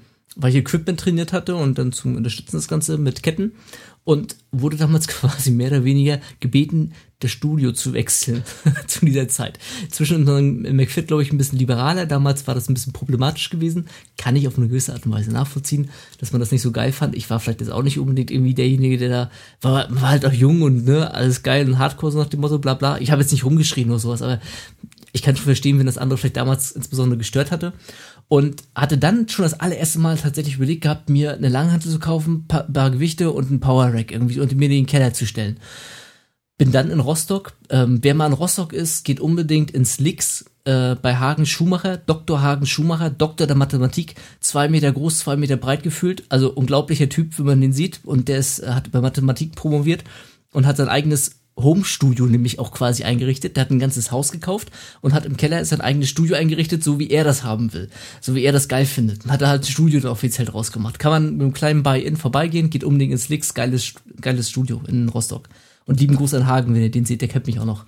Und ähm, das fand ich dann auch schon so faszinierend, dass da einer gewesen ist und hat sich einfach das zusammengekauft, was er geil findet. Und hat dann auch so, wir hatten dann, war dann auch im Austausch gewesen, wir waren damals so drei, vier Leute gewesen, die halt alle Bock hatten auf schweres Training. Und wenn dann irgendwas Neues gab oder irgendein neues Gerät oder so, dann hat er gesagt, ja klar, kaufe ich, bringe ich hin, gar kein Problem. Also das war richtig geil gewesen. Und ähm, bin dann halt viel rumgetingelt, habe ja in verschiedenen Städten gewohnt gehabt, ähm, durch die Polizei und auch durch Studium. Und ähm, habe immer so für mich selbst den Wunsch gehegt, okay, du möchtest ein Home Gym haben, wo du halt jederzeit rein kannst, so, wo du halt immer rein kannst, wo du deine Möglichkeiten umsetzen kannst. Bei der Polizei in Hannover hatten wir einen schönen Kraftraum, da hatten wir auch so einen Up-Mobility-Raum, wo Judomatten überall ausgelegt waren, wo man auch so ein bisschen Bodyweight-Kram quasi machen konnte. Und äh, dann mit dem Hauskauf hat sich endlich mein großer Traum erfüllt. Und dann hast du natürlich nicht die Kohle und kannst das Ding gleich vollpacken bis oben hin, sondern ich habe einfach begonnen, oder mein, das erste halbe Jahr, wo ich quasi nicht so viel Kohle hatte, habe ich begonnen gehabt, habe mir ein paar Judomatten gekauft, habe mir eine Sprossenwand gekauft, die an die Wand getackert, ähm, habe eine Langhantel mit 40 Kilo, dann kannst du Babelkomplexes und sowas machen. Meine Sprossenwand ist ausfahrbar, sodass ich Klimmzüge dran machen kann, habe ein THX dazu und ein paar Kettlebells. So, das war mein, meine Grundausstattung. Und äh, ich habe bei mir auf dem Gelände noch so ein, eine Garage, es war mal als Pferdestall genutzt worden, also ungefähr 14 Quadratmeter gehabt. Äh, die waren leerstehend, also war Müll drin gewesen, irgendwann habe ich die errümpelt und habe einfach einen Kredit aufgenommen. Das war vor meiner Selbstständigkeit, habe einen kleinen Kredit aufgenommen, um da einfach mal einen Schwung an guten Geräten reinzupacken, die ich haben will, was ich haben möchte, weil ich wusste ja, was ich haben will. Und äh, das ist für mich das, das Beste, was in meinem Leben mir passieren konnte, weil es mir genauso wie dir geht. Ähm, ich kann da einfach hin, das ist da, ich komme immer an alles ran. Äh, es hat die exklusivste Mitgliedschaft ever, weil nur ich da trainiere und ich kann trainieren, wie ich will und wann ich will und wo ich will und ähm, ja, das, ich, das ist für mich so viel Lebensqualität. Also ich kann verstehen, wenn Leute sich schwer motivieren können vielleicht ähm, oder, oder motiviert sind, wenn sie im Studio sind. Ich hatte äh, auch die meiste Zeit in meinem Leben fast immer zwei Studiomitgliedschaften gehabt, weil ich ganz oft ganz gern dann mal in das eine oder das andere Studio gefahren bin. Nicht irgendwie, weil, weil die Geräte da anders waren, sondern einfach, weil die Motivation tatsächlich spürbar eine andere dann war. Mag sein, dass das vielleicht auch ein bisschen mit dem Alter inzwischen war. Inzwischen habe ich gar keine Bedürfnisse, irgendwer woanders mal zu trainieren, wenn es nicht sein muss, weil mir Leute eigentlich nur auf den Keks gehen, ehrlich gesagt da können die Leute nichts für, aber einfach weil ich gewohnt bin, meine Ruhe zu haben beim Training und das machen zu können, was ich will und wann ich will. Und das ist für mich so unglaublich viel Lebensqualität, jeden Tag aufs Neue. Also ich will es nicht mehr missen. Also Leute, wenn ihr irgendwie Platz habt oder so, kauft euch ein schönes Power Rack. Äh, wenn ihr wenn ihr Platz habt, tackert euch eine, eine Sprossenwand an die Wand ran und legt ein paar Judomatten drunter, dass ihr auch ein bisschen euch so bewegen könnt, vielleicht nicht nur irgendwie an die Handel denken, sondern auch so ein bisschen an Beweglichkeit und vielleicht mal ab und an ein bisschen Bodyweight Exercises. Ich habe ein eigenes Rudergerät, das habe ich mir auch schon vor Jahren, das habe ich mir als Student auf Kredit gekauft, das Rudergerät, und 25 Euro im Monat abgezahlt, um dieses Rudergerät mein eigen nennen zu dürfen, um quasi selber rudern zu können, wann ich es will. Ähm, ja, und so war das halt schon immer gewesen. Ich habe halt mit der Zeit immer mehr Sachen hinzugekauft. Hab mir jetzt auf der FIBO zum Beispiel dann äh, gibt's von äh, von The Cube heißt das Ding. Das ist im Prinzip nur ein paar Sprossen, aber da kannst du halt noch mal ein bisschen so äh, Bad Dips dran machen oder Hang the Cat, also German Hang kannst du dran machen und so ein Kram, was halt an, mit Ringen gehen würde, aber ich habe keinen Platz für Ringe, wo ich die anhängen könnte, sonst würde ich mir sowas kaufen und äh, habe mir so ein kleines Packboard gekauft gehabt, also so ein Kletterboard im Prinzip, so ein kleines im Mini, was ich mir oben an der Wand gedübelt habe. Für 50 Euro gab's das. Also ich versuche das immer noch, die Minimal, also den Platz nochmal optimal nochmal auszunutzen. Überall, wo nur ein Pfitzelchen im Platz ist und ich irgendwas Cooles entdecke, was ich noch haben will, dann kaufe ich das und pack das auch noch dazu. Und deswegen, ich habe, glaube ich, inzwischen äh, Dinge, da träumen andere nur von. Die habe ich bei mir, äh, weil es einfach meins ist und ich es für mich geholt habe, gekauft habe. Ja. ja, mir geht's mittlerweile auch so. Ich habe da so viel Zeug, so viele Stangen, verschiedene ja. Sachen, auch so, so Kleinigkeiten, ja, genau. die keiner. X-Stangen, Bände, ja. Eben, die halt keiner hat oder die die meisten Studios auch nicht haben. Ich meine, mittlerweile ist ja, ja, echt sehr geil in Studios, dass die halt auch nicht nur noch ein Rack haben oder überhaupt einen Rack haben, sondern halt ja. Hier in Stuttgart haben wir eins, die haben da irgendwie 14 Racks mittlerweile drin. Also richtig okay. krass. Also dieses, äh, dieses Fit One genau, ist das ja. bei euch, das Screening? Ja. Genau. Auf mehrere Etagen. Genau, ne? ja, das ist fünf Stockwerke insgesamt. Das ist schon wirklich imposant ja. auch und da ist es richtig, richtig groß. Es verläuft sich auch, aber trotzdem natürlich an gewissen Tagen, zu gewissen Uhrzeiten ist richtig viel los. Und ja. die Stangen sind halt trotzdem keine Powerlifting-Stangen. Das merkt man einfach, ja. ja. Also wenn man ambitioniert trainieren möchte, ist es halt nicht optimal. Und das Geile ist halt, ich kann halt hier die Musik hören, die ich hören will. Ich muss keine Kopfhörer anziehen. Ich kann nackt theoretisch trainieren, wenn ich möchte. Ich kann ja. morgens, abends, mittags, nachts, solange ich nicht zu laut bin, trainieren. Und für mich das allerbeste, der größte Vorteil von einem, von einem, ähm, von einem Home Gym ist eben eigentlich diese begrenzte ähm, Auswahl an Equipment. Man hat in der Regel, wenn man anfängt, ein Rack, eine Langhantel, da ist eine Klimmzugstange mit dran und man ist fokussiert auf diese Grundlagen ja, auf dieses richtige ja. harte Training aber wieder fokussiert und eben nicht zigtausend Spielereien und Geräte, Maschinen, die eine Sache nur erfüllen können und dann hockt man sich da dran, macht dann hier Bizeps, dann macht man da noch ja. den Kram oder das. Was eigentlich alles nur Spielereien sind, die braucht man nicht wirklich. Die ganzen Grundlagen kannst du mit einem Rack, einer Langhantel, mit einem eigenen Körpergewicht und vielleicht hier und da noch eine Kurzhantel, Kettlebell oder Ringe oder sonst irgendwas machen. Ja. Und das ist für, für mich eben so ein großer Vorteil vom Home Gym. einfach, dass das Training wieder ein bisschen, bisschen, ja, oldschooliger wird, um es so mal auszudrücken. Weil wenn man. Ja, oder aufs Wesentliche halt, ne, wie du schon sagst, so. Dass man sich äh, nicht mit irgendwelchen fancy Übungen auffällt und tausend Sachen am Kabelzug ausprobiert, sondern ja. Genau, also da, ich finde es immer interessant, wenn man sich über die äh, Oldtime Strongman irgendwie informiert, gerade so genau Charles Atlas, dann äh, Eugene Sando und äh, George Hackenschmidt mhm. und ähm, Hermann Görner und so weiter. Da gibt es ja Leute, die haben, die haben damals Leistung gebracht, die waren wirklich Weltklasse, die werden auch jetzt noch Weltklasse. Natürlich, wie, ja. wie weit alles stimmt, was da in der Geschichte drin steht, ja. ist immer so eine Frage. Aber es ist auf jeden Fall, ich habe da keinen Zweifel, dass die auf jeden Fall krasse Sachen geleistet haben. Und wenn man da mal schaut, wie die trainiert haben, gerade die, die halt an jedem Abend noch im Zirkus aufgetreten sind, so trainieren wir heutzutage mittlerweile wieder, nachdem dieser ganze, ja. dieser ganze Fitness-Trend und Bodybuilding und davor, was weiß ich, was alles gab, Aerobic und sonst irgendwas, alles, was dazwischen gab und die ganze Forschung, die es mittlerweile gab, jetzt sind wir am gleichen Punkt wieder angelangt. Das finde ich total interessant ja. und total geil eigentlich auch.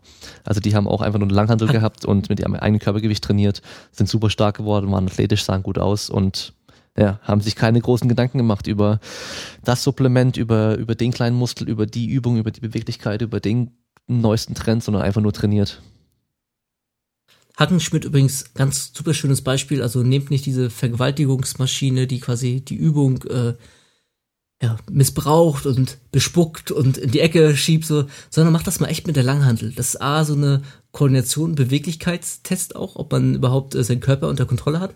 Und B ist das echt eine richtig coole Langhantelübung, die fast kein Schwein mehr macht heutzutage. Also, äh, oder viel zu wenig Leute. Und Hackenschmidt Kniebeugen sind echt eine sehr, sehr coole, quadlastige äh, Variante des Beugens. Einfach mal ausprobieren. Ja, Hackenschmidt Kniebeuge, die meisten kennen halt eben nur die Maschine, die das macht. Also die so genau. heißt, ja, das ist eine Übung mit der Langhantel, das kennen ja die meisten gar nicht mehr. Also eine Frage habe ich noch, und zwar, du hast jetzt ähm, nochmal ein kleineres Buch rausgebracht oder so eine Zusammenfassung von einigen deiner Podcast-Folgen. Mhm. Und der Titel ist, wenn ich mich recht erinnere, ähm, Gummibärchen nach dem Training. Mhm. Genau, was hat es mit den Gummibärchen nach dem Training auf sich? Hm. Das ist unter anderem nämlich auch so eine Frage gewesen, die immer wieder kommt. Kann ich Gummibärchen nach dem Training essen? Und ich hasse es. Ich hasse es ganz, ganz, ganz, ganz, ganz stark, wenn immer nur so Ja oder Nein oder irgendwie kommt, weil das Leben ist halt differenziert. Ähm, ich weiß nicht, ob ich es beim letzten Mal erzählt hatte, aber äh, meinen Bachelor, meinen allerersten, den ich studiert hatte, hatte ich in Rostock Soziologie, Demografie und VWL studiert. Also drei relativ unterschiedliche Fächer. Und Rostock hatte damals schon so das Thema Alterung ähm, so als Oberthema gehabt. Das heißt, all diese Themen, all diese Felder haben sich mit dem Thema Alterung beschäftigt, aber alle unterschiedlich.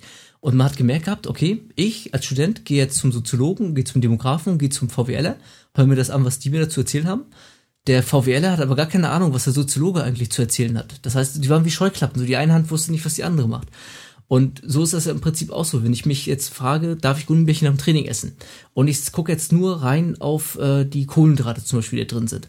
Da müsste ich sagen, hm, okay, Glukosesirup besteht zwar zum Großteil aus Glucose, Fructose wiederum, wird, wenn genug Glucose hast, von der Leber ja zu Fettverstoffwechsel, kann wiederum den Leberstoffwechsel äh, ein bisschen beeinflussen, was so Kreatinherstellung ähm, und Enzymherstellung angeht, ist vielleicht nicht so 100% optimal.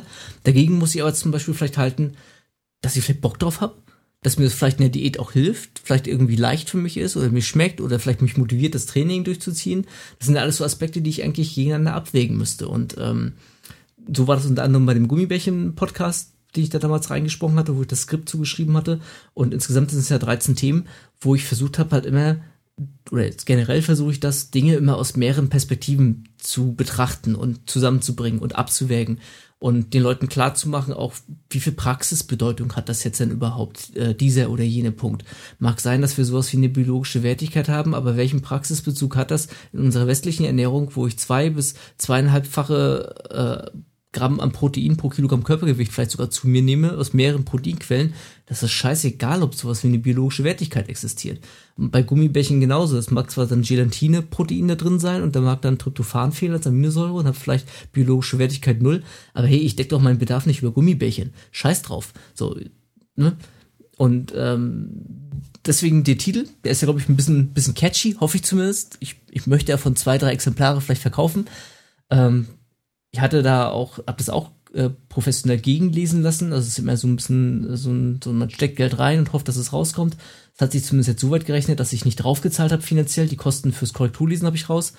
Aber ansonsten, das Ding kostet 7,99. Ich verdiene, das kann ich ja offen hier sagen, ähm, 2,84 und da gehen noch Steuern von ab. So, das, damit man so eine Vorstellung hat. Das kann man auch, wer ein bisschen klug googeln kann, der sieht auch, wie Amazon die, die Margen sind. Das kann man selber rauskriegen sonst auch. Also kann ich hier sagen. Und das ist also nichts, womit man reich wird oder sowas, sondern ähm, das ist quasi so ein, ja, ich hoffe mir vielleicht, dass der eine oder andere Bock hat, sich dann den Podcast mal ein bisschen anzugucken. Ähm, da laufen ja auch ganz viele andere Sachen. Diese Coach Coach Corner ist ja nur ein, eine Kategorie zwischen den ganzen anderen Kategorien, die ich da anbiete. Also quasi ein Magazinteil, wo Skripte eingesprochen werden. Und ähm, das war so der Grundgedanke. Ja. Und manche Leute haben ja vielleicht keinen Bock auf Podcasts, die lesen dann vielleicht lieber. Okay. Deine Top 3 Bücher zu Training. Äh, ich muss kurz schummeln. Ich, ich gehe mal kurz auf meine Seite, weil da habe ich Buchempfehlungen und die versuche ich auch relativ aktuell zu Mhm. halten, um zumindest irgendwie, ähm, ja, dass da, wenn ich was ganz Cooles finde, das aktualisiere. Ist natürlich wieder eine blöde Frage, weil es keine pauschale Antwort gibt. Es kommt immer drauf an, für wen. Genau, das sowieso nicht. Aber ich versuche mal drei Bücher, die vielleicht nicht unbedingt jeder nennen würde. Mhm. Das habe ich zum einen, ähm, würde ich in den Raum werfen, Muscle Revolution. Ähm, hat auch beschissene äh, Bewertungen, einfach aus dem Grund, ist so kompliziert, ich verstehe das nicht. Von Marco Tolgo, ist sehr, sehr lesenswert. Ähm, Finde ich schade, dass das so wenig beachtet wird. Ähm, dann ähm, würde ich in den Raum werfen wollen, insbesondere weil es vielleicht hier die Kraftraumhörer nicht so sehr hören, optimiertes Ausdauertraining, was ich schon genannt hatte, was vielleicht äh, einfach mal das Hybrid-Thema deswegen da ein bisschen abgreifen können. Und dann vielleicht nochmal, ähm, was für diejenigen, die sagen, nur Englisch ist für mich gute Literatur, Periodization von Bomber und äh, Hef. Finde ich ein schönes Buch, ähm, wenn man sich so über Periodisierung einlesen möchte. Okay. Das gleiche noch zur Ernährung. Zur Ernährung, ähm, mein Buch. Und danach brauchst du kein weiteres. ähm, ich muss dazu tatsächlich sagen, dass äh, in meinem Buch habe ich nochmal in jedem Kapitel, wenn man sich da vertiefend einlesen will, auch nochmal Buchempfehlungen drin. Also es, ähm, abgesehen davon, dass hinten nochmal alle Bücher drin stehen, die ich benutzt habe und die ich äh, mir angegriffen habe, sind tatsächlich dann auch nochmal zu jedem Kapitel, keine Ahnung, zum Verdauung zum Beispiel sind nochmal Empfehlungen, zu Hormonen ist nochmal Einzelempfehlungen. Ansonsten, wenn ich meins nicht in den Topf werfen darf, dann hängt das wieder so ein bisschen davon ab, wo hole ich jemanden ab, wo, wo was kann der. Ähm, vielleicht auch was, was nicht unbedingt jeder nennen würde. Ähm, Mikronährstoffe als äh, Motor der Evolution von Bisalski. Finde ich ganz cool. Wo, ähm, wo man auch mal so ein bisschen geerdet wird, was so, ähm, ja, so nach dem Motto, es gibt die eine artgerechte Ernährung oder die eine Ernährung, wie wir Menschen sie immer in der Vergangenheit gemacht haben, weil das ist ja nicht so. In Afrika haben die sich anders ernährt als äh, äh, oben in den Steppen oder irgendwie sowas. Da wird zumindest drauf eingegangen. Finde ich ganz, ganz spannend, finde ich das. Ähm, ja, dann so ein, so ein, so ein Klassiker eigentlich äh, äh, für Ernährungsphysiologie, wo eigentlich tatsächlich alles drin steht, ist äh, von Hahn das Buch Ernährung, physiologische Grundlagen, Prävention und Therapie. Ja, das ist einfach so ein, so ein Klassiker, wo eigentlich das ganze Ernährungsthema leicht anspruchsvoll aufgearbeitet wird. Und dann, was, äh, was mal ein bisschen leichte kostet vielleicht dazu, die verrückte Geschichte der Diät von äh, Anja äh, Dostert, oder wie sie heißt, äh, Dostert. Ähm, also die verrückte Geschichte der Diät, sehr, sehr, sehr, sehr lesenswert. Im Prinzip geht es darum, so ein roter Faden zwischen 200 Jahren Ernährung, wo man so sieht, okay, eigentlich wiederholt sich alles, alles gab es schon mal. Und die ganzen Leute, die da draußen einem irgendwas so empfehlen und du darfst nur das machen und nichts anderes, äh, die haben damit, die, das ist immer der gleiche Schema. Die waren krank, fett und faul oder irgendwie sowas, haben irgendeine ganz spezielle Ernährungsform, möglichst radikal an den Tag gesetzt und haben sich selbst damit geheilt und beginnen das dann zu vermarkten und anderen Leuten als einzige Lösung zu verkaufen. Und das war schon immer. Low Carb, No Carb, Bro Carb, die ganzen Diskussionen, das gab's schon alles. Ähm, das ist insbesondere mal so abends, was man Daumen lassen, laufen lassen möchte oder schnell zum Einschlafen. Super lesenswert, die verrückte Geschichte der Diät. Okay, sehr cool. Dann sag nochmal schnell, wo die Leute mehr von dir hören können, sehen können. Also dann die ganzen Social Media und Webseite. Oh, um Gottes Willen. Also vielleicht einfach, äh, wer auch Buchempfehlungen nochmal genau gucken möchte, vielleicht einfach auf become-fit.de raufgehen und dann auf Bücher klicken und dann ist bei Ernährung und Training noch ein paar mehr Buchempfehlungen aufgeführt. Die habe ich bei Ernährung nach Einsteiger, Interessierte und Special und Rezepte tatsächlich am Ende auch nochmal. Äh, habe ich ein paar gute Rezepte, oder meiner Ansicht nach lesbare Rezeptbücher. Da ist nicht so viel Tweal bei und auch kein anderer YouTuber, sonst irgendwas Rezeptebücher. Gab es vorher schon, auch gute Rezeptebücher. Und ähm, wer das sieht, wird sehen, dass das sehr spezielle Bücher sind. Zwei sind vegetarisch, eins ist Paleo. Ähm, liegt einfach daran, weil Fleisch kann man immer überall dazu packen oder äh, Gemüse kann man überall dazu packen. Und wenn so ein Rezept grundlegend gut ist, so ein vegetarisches Rezept, ja, dann brate ich mir halt ein Stück Fleisch zu und dann ist das Rezept lecker. Deswegen wäre das so meine Empfehlung, sucht euch ein gutes vegetarisches Ernährungsbuch oder, oder Kochbuch. Und ähm, Trainingsbereich das gleiche, Einsteiger interessiert und Special, da ist auch die Laufbibel unter anderem drin. Genau. Und ansonsten ähm, thecoach, da einfach mal raufgucken, da ist das Podcast-Projekt, da kann man ein paar Sachen sich mal Probe anhören, ähm, erfährt man ein bisschen was, kostet ansonsten 5 Euro, äh, 5 Dollar monatlich bei Patreon, da auch The Coach Coach Corner, einfach mal reinschauen. Ja, und ansonsten mein, mein Instagram und so, das ist eher so mein privates Fotoalbum, das ist bewusst auch äh, auf, uns, äh, auf privat gestellt, weil in erster Linie ist es für mich so, ich bin hier kein, kein Social Media Hipster Influencer, sonst irgendwas. Ähm.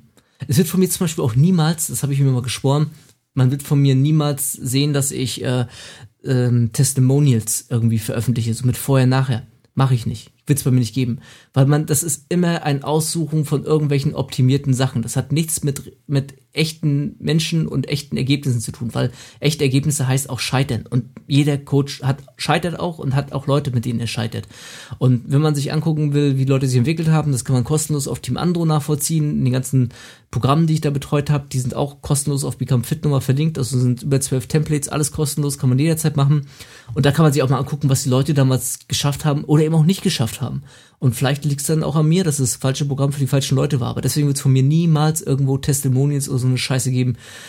Ich hoffe es zumindest, dass ich das mein Leben lang durchhalten werde, weil ich das jetzt auch schon ein paar Mal gesagt habe und dazu stehe zu dieser Einstellung, ähm, weil das einfach nichts mit der Realität zu tun hat und nichts damit, was Individuum X, was jetzt gerade vor mir ist, erreichen kann.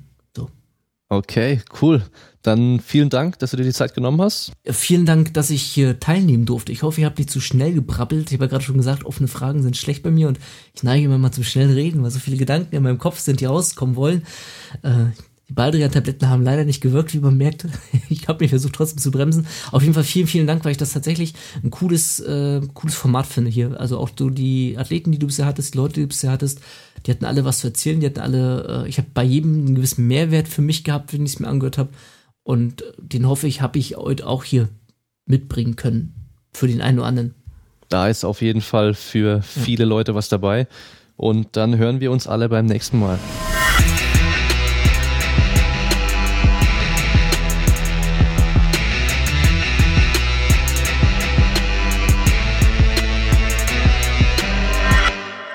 Die angefangen, sich voll aufzuregen und so. Und von da aus sind wir dann dieses Thema irgendwie, was Medien äh, immer so propagieren und halt irgendwie alles, die ganzen Nachrichten. Also für mich ist das beste Beispiel, wenn man dieses vor zwei, drei Jahren war das mit dieser Studie in den USA, diese Riesenstudie, dass rotes Fleisch krebserregend ist. Hm. Ja. Und das ist halt einfach dieses typische Korrelation und Kausalität ist nicht das Gleiche. Ja da habe ich, da habe ich angefangen mit der zu reden und habe dann halt echt mich immer mehr reingesteigert und über voll aufgeregt gehabt, so, weil halt so viel Zeug auf diesem Korrelation und Kausalitätsirrtum einfach basiert. Ja, und die, die Leute können das ja auch meist gar nicht auseinanderhalten. Das ist ja auch immer dann dieser monokausale Gedanke, dass man eine einzelne Ursache haben will, das ist dann leicht, aber dass das ja ein komplexes Gebilde ja, genau. ist und da viele, viele Faktoren zusammenkommen, da tun sich Leute schwer. Vor allem, so, vor allem bei sowas so unglaublich viele. Ja, bei, ich meine, rein beim Training oder so oder Trainingsanpassungen oder Supplemente testen, keine Ahnung, es ist schon mega viel, aber wenn es um Gesundheit geht und so, boah, unglaublich.